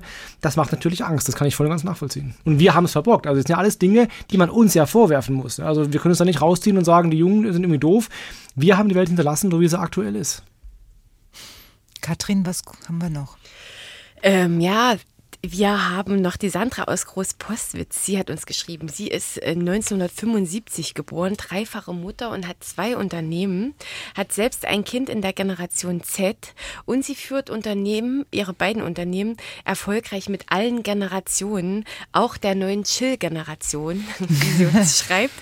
Und äh, sie äh, schreibt, ein Mangel an Mitarbeitern liegt definitiv nicht an den jungen Menschen, sondern an denen, die sie geführt haben und die sie die sie führen, sozusagen. Also an den Führungskräften. Ähm, sie schreibt auch, kommunizieren wir in einer Sprache, dann wird alles besser. Wenn wir zuhören, vertrauen und Botschaften erkennen, können wir alle friedlich und schön miteinander vorangehen und außerdem noch Innovationen schaffen. Das ist so ihre Message, die sie uns aus Großpostwitz hier rüber schickt. Großpostwitz liegt auch in Sachsen. Ähm, dann haben wir noch eine Meldung aus Kreischer bekommen. Das ist eine Frau, die anonym bleiben möchte. Und sie ist der Meinung, der Jugend wird heute alles viel zu leicht gemacht. Sie bekommt viel zu viel vom Staat. Und ähm, ja, das findet sie eigentlich ganz schlimm. Also sie kann das alles nicht verstehen. Sie und äh, auch ihr Sohn, also sie, ihr Mann und ihr Sohn, sie haben alle auch eine Lehre gemacht und sie selbst, ähm, ja, sie selbst hat um sechs vor dem Kindergarten gestanden, ihr Kind abgegeben, um dann zur Schicht zu gehen. Und sie kann einfach diese ganzen Diskussionen um Teilzeit und Vier-Tage-Woche, das kann sie einfach nicht verstehen, weil sie einfach noch aus einer ganz anderen Zeit kommt. Und Aber sie hätte es wahrscheinlich auch gerne anders gehabt damals schon. Das muss man vielleicht immer dazu sagen. Ähm, wie, ähm, das darf wäre ich, darf die Frage. Ich, genau. Ähm, da muss ich mal ganz kurz einschreiten, äh, Herr Beilharz. Ich finde immer, dass bei der bei der Bewertung ähm, der Generation Z, indem man sagt, ah, die sind faul oder die sind nicht mehr leistungsfähig, weil sie halt sagen, sie möchten halt ihre Kinder erst um acht in den Kindergarten bringen und nicht mehr um sechs und so weiter. Ähm, wenn man uns damals gefragt hätte, äh, hätten wir ja auch gesagt, wir würden das lieber um acht tun. Also es ist ja ein bisschen Neid dabei, möchte ich fast sagen, oder? Ich, ich verstehe auch die Haltung gar nicht. Also, ja. weil es mir früher nicht so gut ging, soll es denen heute auch nicht so gut gehen. Also, was ist denn das für ein Denken, dass, weil ich früher mein Kind um sechs Uhr wegbringen musste, haben die heute kein Recht, erst um acht wegzubringen, ja. weil es, ne, also, das ist ja ein Denken, das ist ja, das ist Neid tatsächlich. Mhm. Ich hatte es früher schlechter und es war schwerer für mich, also haben die gefälligst das nicht zu fordern heute. Aber wenn die Situation das hergibt, wenn der Markt das hergibt, na klar fordere ich das. Und ich hätte es früher auch gefordert, und zwar auch guten Gewissens gefordert, wenn es halt gegangen wäre. Also genau, ich würde sagen, es auch gerne anders gehabt. Natürlich, ja. wenn wir das hinkriegen, ja. dann gönnen wir es doch denen. Zumal es ja auch uns allen zugute kommt. Es ist nicht so, dass dann nur 20-Jährige vier Tage Woche haben. Wenn, dann haben es ja alle nachher. Also es wird ja für alle besser dann. Wann setzt denn eigentlich Altersmilde ein in der Regel? Ähm, also Altersstarre sind setzt mit Mitte 30 ein, habe ich festgestellt. Dass okay. man so ein bisschen, bisschen merkt, hui, die Jungen sind doch anders als wir. Altersmilde ist leider nur teilweise verbreitet und nicht flächendeckend. Gut, danke. Dann wäre die große Frage, ob der Herr Engel aus Stolpen, er klingt fast schon ein bisschen altersmilde. Er mag zwar die denglischen Wörter nicht, wie er schreibt, die von den Gästen hier verwendet werden. Sorry. Äh, Gib mir so Mühe. Sorry. das ist gut. Und er ist, Lukas, der, er ja. ist der Meinung, die Gäste versuchen sich hier der Jugend anzupassen. Und er selbst ist Rentner und er selbst hat mit der Jugend gar keine schlechten Erfahrungen gehabt, gemacht. Er kann mit ihnen reden und sie sind hilfsbereit. Also er findet es eigentlich die Jugendlichen ganz gut. Und Bei der Gelegenheit möchte ich da gleich nochmal nachhaken, weil wir hatten das vorhin schon mal angedeutet, dieses Problem finden wir eigentlich auch. Warum, warum, ähm, Sie habe ich ja heute auch schon korrigiert, Herr Beilharz. Was haben Sie gesagt? Generation irgendwas? Ich habe es gewagt, Generation Z zu sagen. Ja, Generation Z, genau. Und es geht ja noch viel schlimmer. Es geht ja noch Gen, wie heißt Gen es? Z. Gen Z, genau. Wieso heißt es Gen Z, wenn Z eigentlich das, also so spricht man im Englischen Z aus? Ja, sie, das sind einfach Begriffe, die aus dem englischen Sprachraum kommen. Und wir haben es ja schon eingedeutscht. Wir sagen ja auch Generation Z, aber es gibt immer Begriffe, die einfach im Englischen so heißen. Und die alle einzudeutschen kann man machen, klingt halt manchmal ein bisschen holperig dann. Aber gut, kann Gen Z zum Beispiel, versteht kein Mensch. Ja, ist richtig. Also Gen Z ist ein Wort, was halt in meiner Bubble, in meiner Blase gut funktioniert. Aber natürlich, äh, wenn ich verstehe das schon, wenn ich jetzt irgendwie Mitte 60 bin, ist halt Gen Z kein Wort, was im Alltag vorkommt. Das verstehe ich schon. Gut, haben heute alle was dazu gelernt. okay, Kathrin. Ja, genau. Herr Engel aus Stolpen äh, sagt eben noch oder er schreibt, ähm, dass er noch Unterricht in der Produktion hatte und das hat keinem gefallen, also ihm auch nicht, aber da musste er einfach durch und musste sozusagen ähm, ja Augen zu und durch und er hat manchmal das Gefühl, dass die Jugendlichen den Anforderungen nicht gewachsen sind und ähm, ja fragt sich einfach, ob es vielleicht höhere Anforderungen in der Schule geben sollte, damit sozusagen dann nicht dieser Praxisschock so hoch ist. Frau Zloch. Ja, generell nimmt man ja wahr, dass die, äh, das Bildungsniveau von Schulabgängern zurückgegangen ist. Und das ist auch tatsächlich so. Also wenn man, also wir nehmen heute junge Leute in die Ausbildung, die hätte ich vor 20 Jahren, hätten wir die nie genommen. Mhm.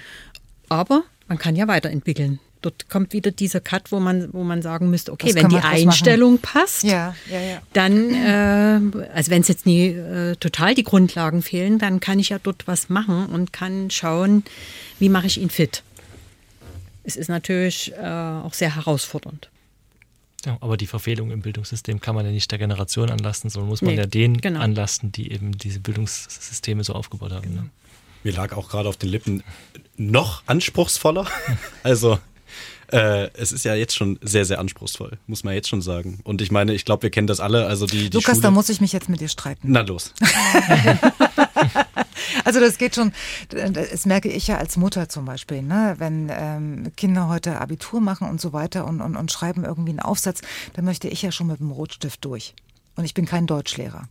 Und das hat so, also diese ne, Rechtschreibung, Grammatik und mag jetzt Oldschool klingen und auch Kopfrechnen und also diese, diese Basics, um wieder mal ein englisches Wort zu benutzen, ähm, die, äh, die, die, sind, lassen wirklich zu wünschen übrig. Also das, das stelle ich immer wieder fest. Ähm, vielleicht ist der Anspruch auch gar nicht mehr da oder die Erwartungshaltung in der Gesellschaft, weil wenn man da irgendwas eintippt und so weiter, alles nur Kleinschreibung. Oder Aber es wird doch am Ende auch quittiert, oder nicht? Also es spiegelt sich doch trotzdem in den Schulnoten wieder. Also ein schlechter Aufsatz bleibt ein schlechter Aufsatz. Aber, aber wenn, wenn du zum Beispiel äh, in der Biologiearbeit ähm, werden die Rechtschreibfehler nicht angekreidet. Wenn es nach mir ginge, wäre Bei das Biologen anders. auch nicht.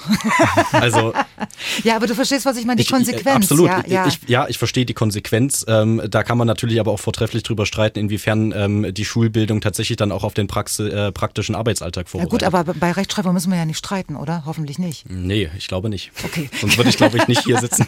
gut. Katrin, haben wir noch eins? Nee, das war's jetzt von meiner Seite. Das war's. Das war's. Ähm, dann äh, hätte ich jetzt noch eine Frage an Sie, Herr Beilharz. Und zwar, wir reden hier so selbstverständlich von äh, Generation X. Zu der gehöre ich, glaube ich, noch. Wann geht die nochmal los, Herr Beilharz? Ja, so späte 60er. Mhm, genau. Äh, dann haben wir Y. Und dann haben wir Z. Über die Generation Z sprechen wir heute schon zwei Stunden. Weil wir ja von einer gewissen Perspektivlosigkeit gesprochen haben, gerade was, ähm, oder das Gefühl der Perspektivlosigkeit durchaus bei jungen Leuten. Wie sieht es denn mit den Generationen aus? Also nach Z kommt ja eigentlich nichts mehr im Alphabet. Was, was, kommt, was machen wir denn dann? Warum diese Wahl? Warum wurde die Einteilung so vorgenommen? Genau, also das geht auf ein Buch zurück, ein Roman, der hieß eben Generation X. Ähm, da hat einfach ein Autor mal diesen Begriff geprägt und hat sich dann eben in die Soziologie einfach übertragen und hat mal gedacht, okay, X ist jetzt vorbei, was kommt danach? Logischerweise Y, ne? dann Z. Und dann ist man halt am Ende angekommen, also ist man ganz kreativ und fängt wieder von vorne an, nämlich mit Alpha. Also wer nach 2010 geboren ist, 2012 ungefähr so geht das los, dass die Generation Alpha, das ist die, die jetzt eben mit KI, mit künstlicher Intelligenz von klein auf groß wird und eben solche ähm, VR-Brillen aufhaben wird und eine virtuelle Welt erleben wird. Also die nochmal ganz andere Technologien von klein auf mitbekommen. Machen wir dann eine extra Sendung. Spannend wäre es auf jeden Fall, ja. okay, ich bedanke mich ganz herzlich, dass Sie heute so lebhaft und so wirklich äh, schön mitdiskutiert haben, weil ich muss sagen, ich habe eine ganze Menge auch gelernt ähm, über die Welt meiner Kinder, Viele haben vielleicht von unseren Hörerinnen und Hörern auch gar keinen direkten Kontakt zur Generation Z. Und für sie hat sich vielleicht die eine oder andere Frage geklärt. Lukas, ich danke dir, dass du so offen warst. Gerne. Frau Zloch, äh, Personalchefin beim Arbeiter-Samariter-Bund Dresden, auch danke Ihnen für Ihre Einblicke in Ihre Arbeit und Herr Blichmann Ihnen sowieso und Herr Beilharz, schöne Grüße nach Köln, war schön. Hat mir Spaß gemacht, vielen Dank. Ganz meinerseits.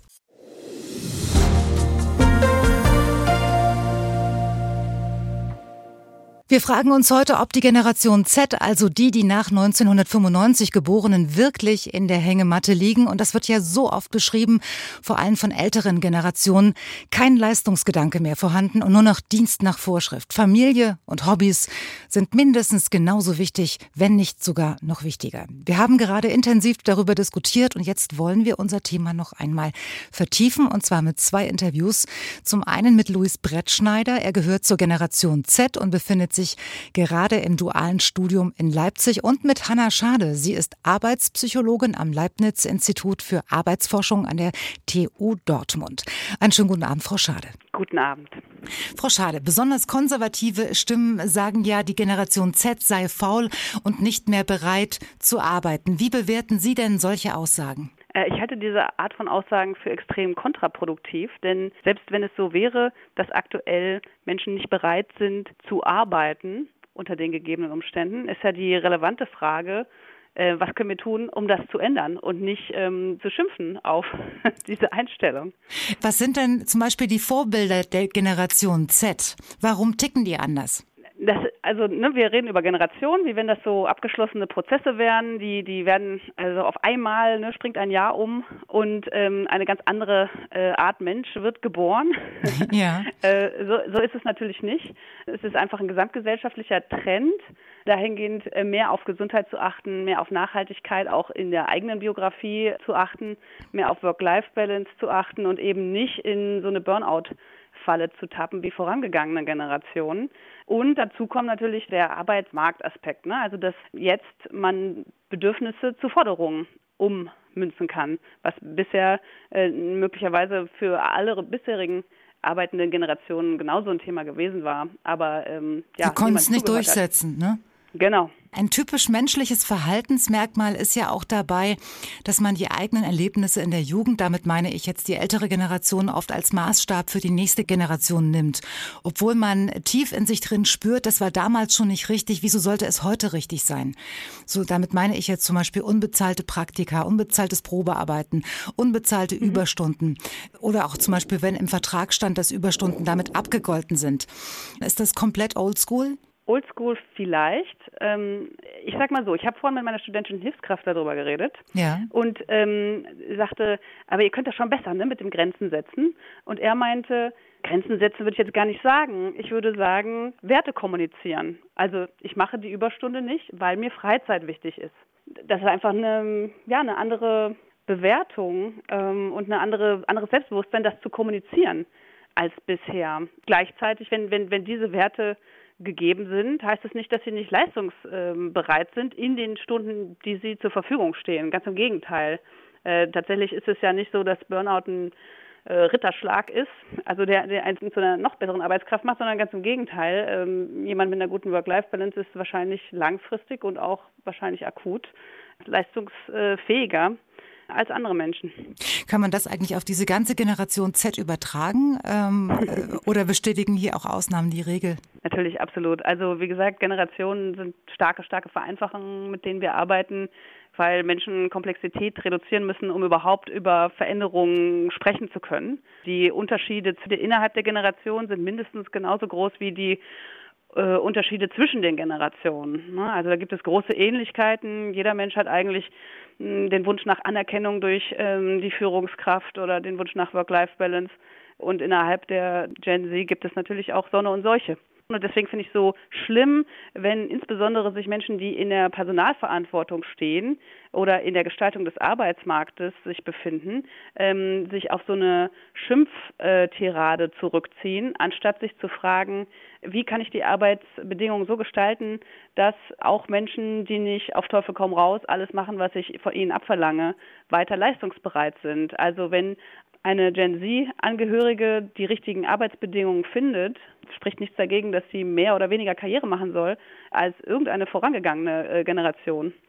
Und was sind das für Arbeitsbedingungen? Ja, im Großen natürlich die Bedürfnisse, die sie mit jeder menschlichen Population teilen. Äh, also die Möglichkeit, gesund zu bleiben, positives Arbeitsklima, positives Feedback, wenn man was gut gemacht hat, die Möglichkeit auch eben Work-Life-Balance zu leben, Berechenbarkeit, Verlässlichkeit, das Wissen, also Arbeitsplatzsicherheit, äh, nicht immer kurz vorher erst den Vertrag verlängert zu bekommen, nicht erst kurz vorher ein Meeting eingestellt zu bekommen, sondern eben auch zu wissen, an dem Tag habe ich um die Uhrzeit Feierabend und damit kann ich planen. Ich denke, was sich vor allen Dingen ändert, ist, dass Menschen stärker wählen, was sie wollen und dass sie weniger sich diktieren lassen, was sie sich wünschen dürfen, weil sie zum einen einfach in einem gesamtgesellschaftlichen Klima aufwachsen, in dem wir stärker auf Bedürfnisse und Individualität achten, ne? also auch schon, wo die Leute erzogen wurden, nicht mit du isst es jetzt, sondern wenn du das nicht essen willst, dann musst du das nicht essen.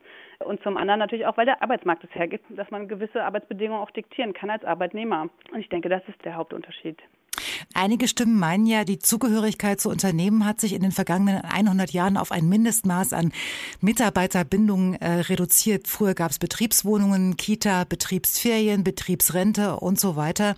Muss man da wieder ein paar Schritte zurückgehen, beziehungsweise alte Gewohnheiten wieder aufgreifen, um die neue Generation für sich zu interessieren? Ja, ob es alte Gewohnheiten sein müssen, weiß ich nicht, aber es ist auf jeden Fall eine Haltung der, der Verbindlichkeit, der Verantwortung für meine Arbeitnehmer, die dazu führt, wenn sie gelebt wird, dass auch meine Arbeitnehmer sich dem Unternehmen verbunden fühlen und auch verlässlich bleiben. Wenn ich damit rechnen muss, dass äh, mein nächster Vertrag vielleicht noch zwei oder vier Jahre geht, ich dann nicht ähm, im gleichen Maße mich engagiere, wie wenn ich äh, davon ausgehen kann, dass hier jetzt mein Zuhause ist zumindest solange ich das möchte. Und dass, wenn so eine wechselseitige Verbindlichkeit gegeben ist, einfach sehr viel mehr Produktivität und auch Arbeitsplatzgesundheit entstehen kann, als wenn das Gegenteil der Fall ist. Und ich weiß nicht, ich habe das Gefühl, es ist so ein, wer gibt zuerst nach? Ne? Also, dass Arbeitgeberseite immer noch hofft, dass Arbeitnehmer zuerst maximale Verbindlichkeit an den Tag legen, ne? dass sie alles geben, was sie haben äh, und, und dass sie dann vielleicht auch eine Entlohnung von Arbeitgeberseite bekommen.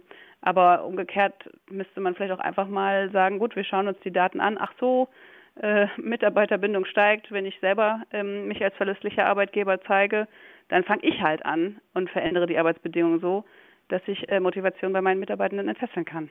Was ist dann eine moderne Form der Mitarbeiterbindung Ihrer Meinung nach? Also eigentlich macht es sich an der Führung fest. Ähm, es ist eine Organisationskultur, die quasi ein gesundheitsförderliches Führen ermöglicht. Das heißt, die einzelne Führungskraft hat den Spielraum, um auch auf die Gesundheit und die Bedürfnisse der Mitarbeitenden zu achten, aktiv dem Auftrag der Belastungssteuerung nachzukommen, darauf zu achten, dass eben auch in Zeiten äh, massiver Arbeitsverdichtung und Fachkräftemangel etc nicht Menschen unmenschliche Arbeitsmengen aufgebürdet bekommen und quasi sehenden Auges ins Burnout gehen. Das ist der, der Hauptpunkt, das ist ja auch der Hauptpunkt, wo Leute äh, Unzufriedenheit äh, drüber äußern, die, die direkte Führungskraft, die aber eben in vielen Fällen ein direkter Spiegel der Unternehmenskultur ist. Des Weiteren natürlich äh, die Möglichkeit, ja, langfristig sich im Unternehmen zu entwickeln, äh, sich einzubringen, eben auch ein horizontalerer, demokratischer Führungsstil, in dem Menschen gehört werden und ähm, sich das Engagement quasi auch auszahlt in der ja, Gestaltung der Arbeit. Äh, haben Sie einen Überblick, wie flexibel sich Führungskräfte zeigen, äh, wenn es darum geht, sich selbst weiterzuentwickeln und ähm, alte Zöpfe abzuschneiden und sich auch als Führungskraft neu zu orientieren? Ja, das ist in vielen Fällen tatsächlich schwierig. Also viele der aktuell im Dienst stehenden Führungskräfte gar nicht wirklich Führungskraft in dem Sinne gelernt haben, sondern einfach nur sehr gut sind in dem Thema, das sie äh, bearbeiten. Zum anderen ist es natürlich so, dass Belastungssteuerung nicht effizient funktioniert, sodass auch die meisten Führungskräfte am Burnout kratzen. Dementsprechend Dienst nach Vorschrift, Tunnelblick genau das machen, was sie immer gemacht haben und nicht die Flexibilität haben, neue Wege zu gehen und innovativ zu denken und sich selber weiterzubilden, wie sie andere besser unterstützen können. Lässt sich das mittelfristig lösen oder müssen wir auch da auf eine neue Generation von Führungskräften hoffen, dass äh, die Probleme gelöst werden können? Also das ist eine empirische Frage. In vielen Fällen schlägt man ja ein, ein mehrstufiges Verfahren vor, in dem man das mit der geringsten Veränderung als erstes umsetzt. Und da kann man auf jeden Fall schauen, wie weit man kommt, wenn man überhaupt das zu einem Thema macht. Die Diskussion, die wir jetzt gerade führen, in der eben auf die jungen Leute, die ja eben sehr menschliche Interessen, die wahrscheinlich auch viele ältere Arbeitnehmer teilen, vertreten, auf die geschimpft wird, anstatt sich zu fragen, wie kann man auf die eingehen. Das ist alles Zeit und Ressourcen, die nicht fließen in, wie kann ich meine Führungskräfte darauf einstellen, besser mit Bedürfnissen und Gesundheitserfordernissen ihrer Mitarbeitenden umzugehen. Hanna Schade war das, Arbeitspsychologin am Leibniz-Institut für Arbeitsforschung an der TU Dortmund bei MDR Sachsen.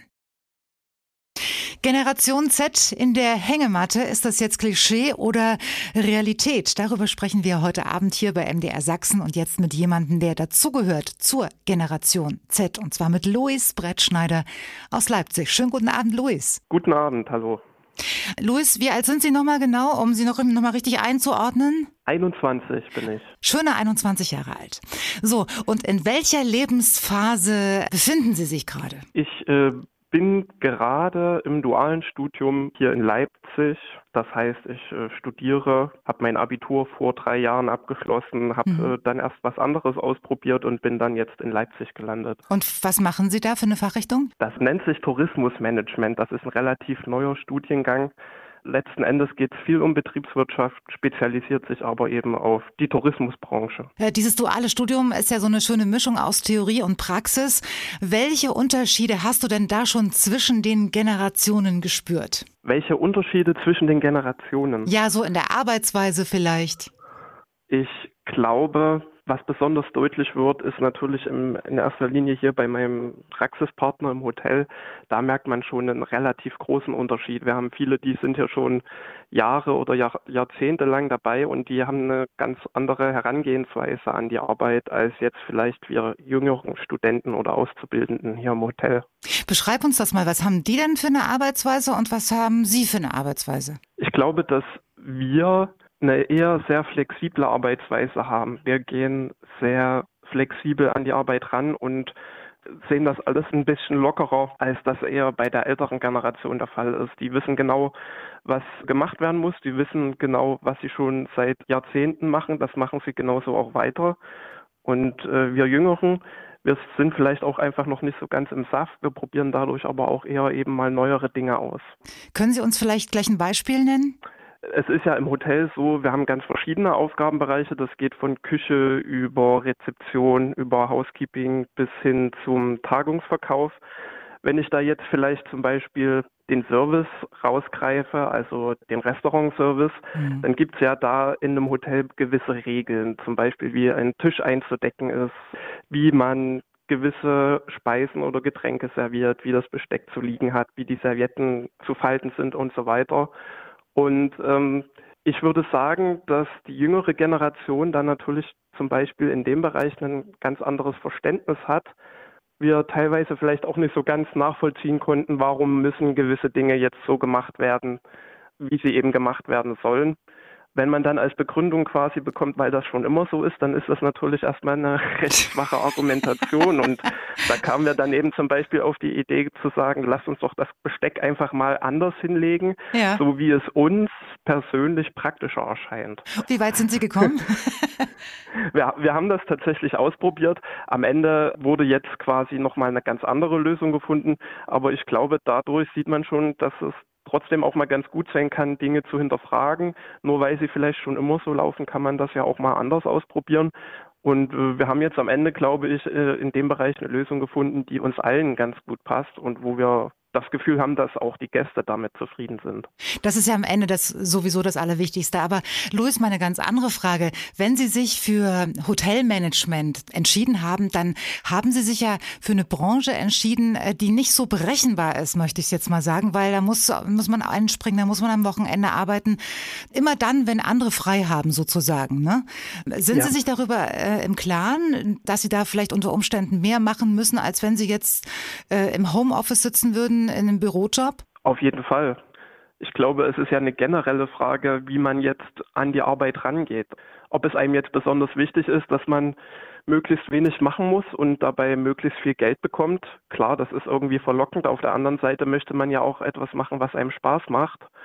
Und als ich mich vor ungefähr anderthalb Jahren dafür entschieden habe, dass ich das gerne mal ausprobieren möchte, da wusste ich ja auch schon, dass genau die Dinge, die Sie jetzt schon genannt haben, auf mich zukommen. Ich denke vor allem jetzt an die Weihnachtstage, die ja jetzt bald vor uns liegen. Richtig. Ähm, mhm. Letzten Endes ist es aber so, dass ich dazu auf jeden Fall bereit bin, weil mir eben die ganze Arbeit auch viel Spaß bereitet.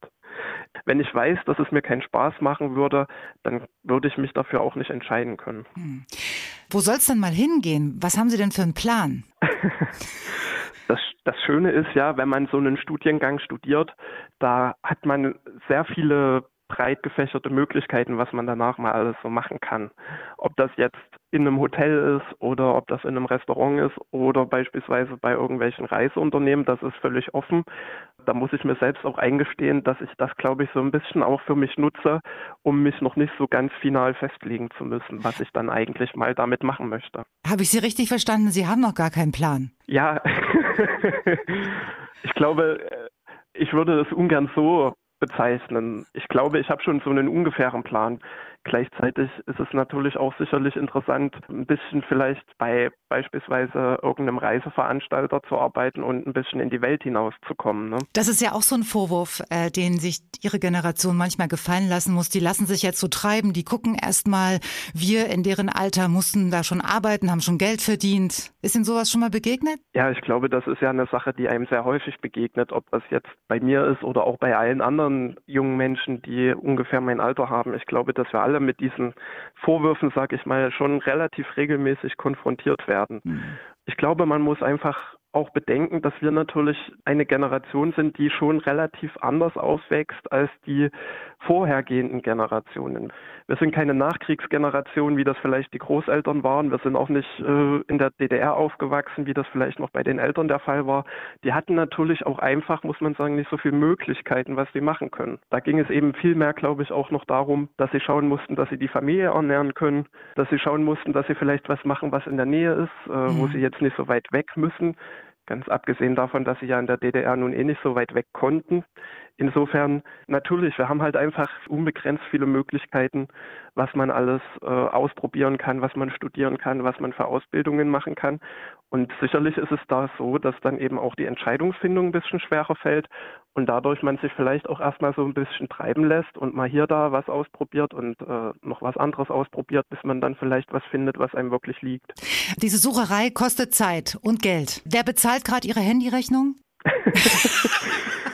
da treffen Sie einen wunden Punkt, weil meine Handyrechnung ehrlicherweise von meinen Eltern bezahlt wird. Sehen Sie? Aber äh, das ist dann auch tatsächlich schon das Einzige und äh, ich bin auch sehr froh darüber, dass ich relativ unabhängig bin eben nicht darauf angewiesen bin, dass ich jetzt von meinen Eltern mir mein Studium und meine Wohnung und was auch immer noch finanzieren lasse, sondern dass ich das alles so gut wie möglich selber organisiere und finanziere. Die Handyrechnung ist leider die eine Ausnahme.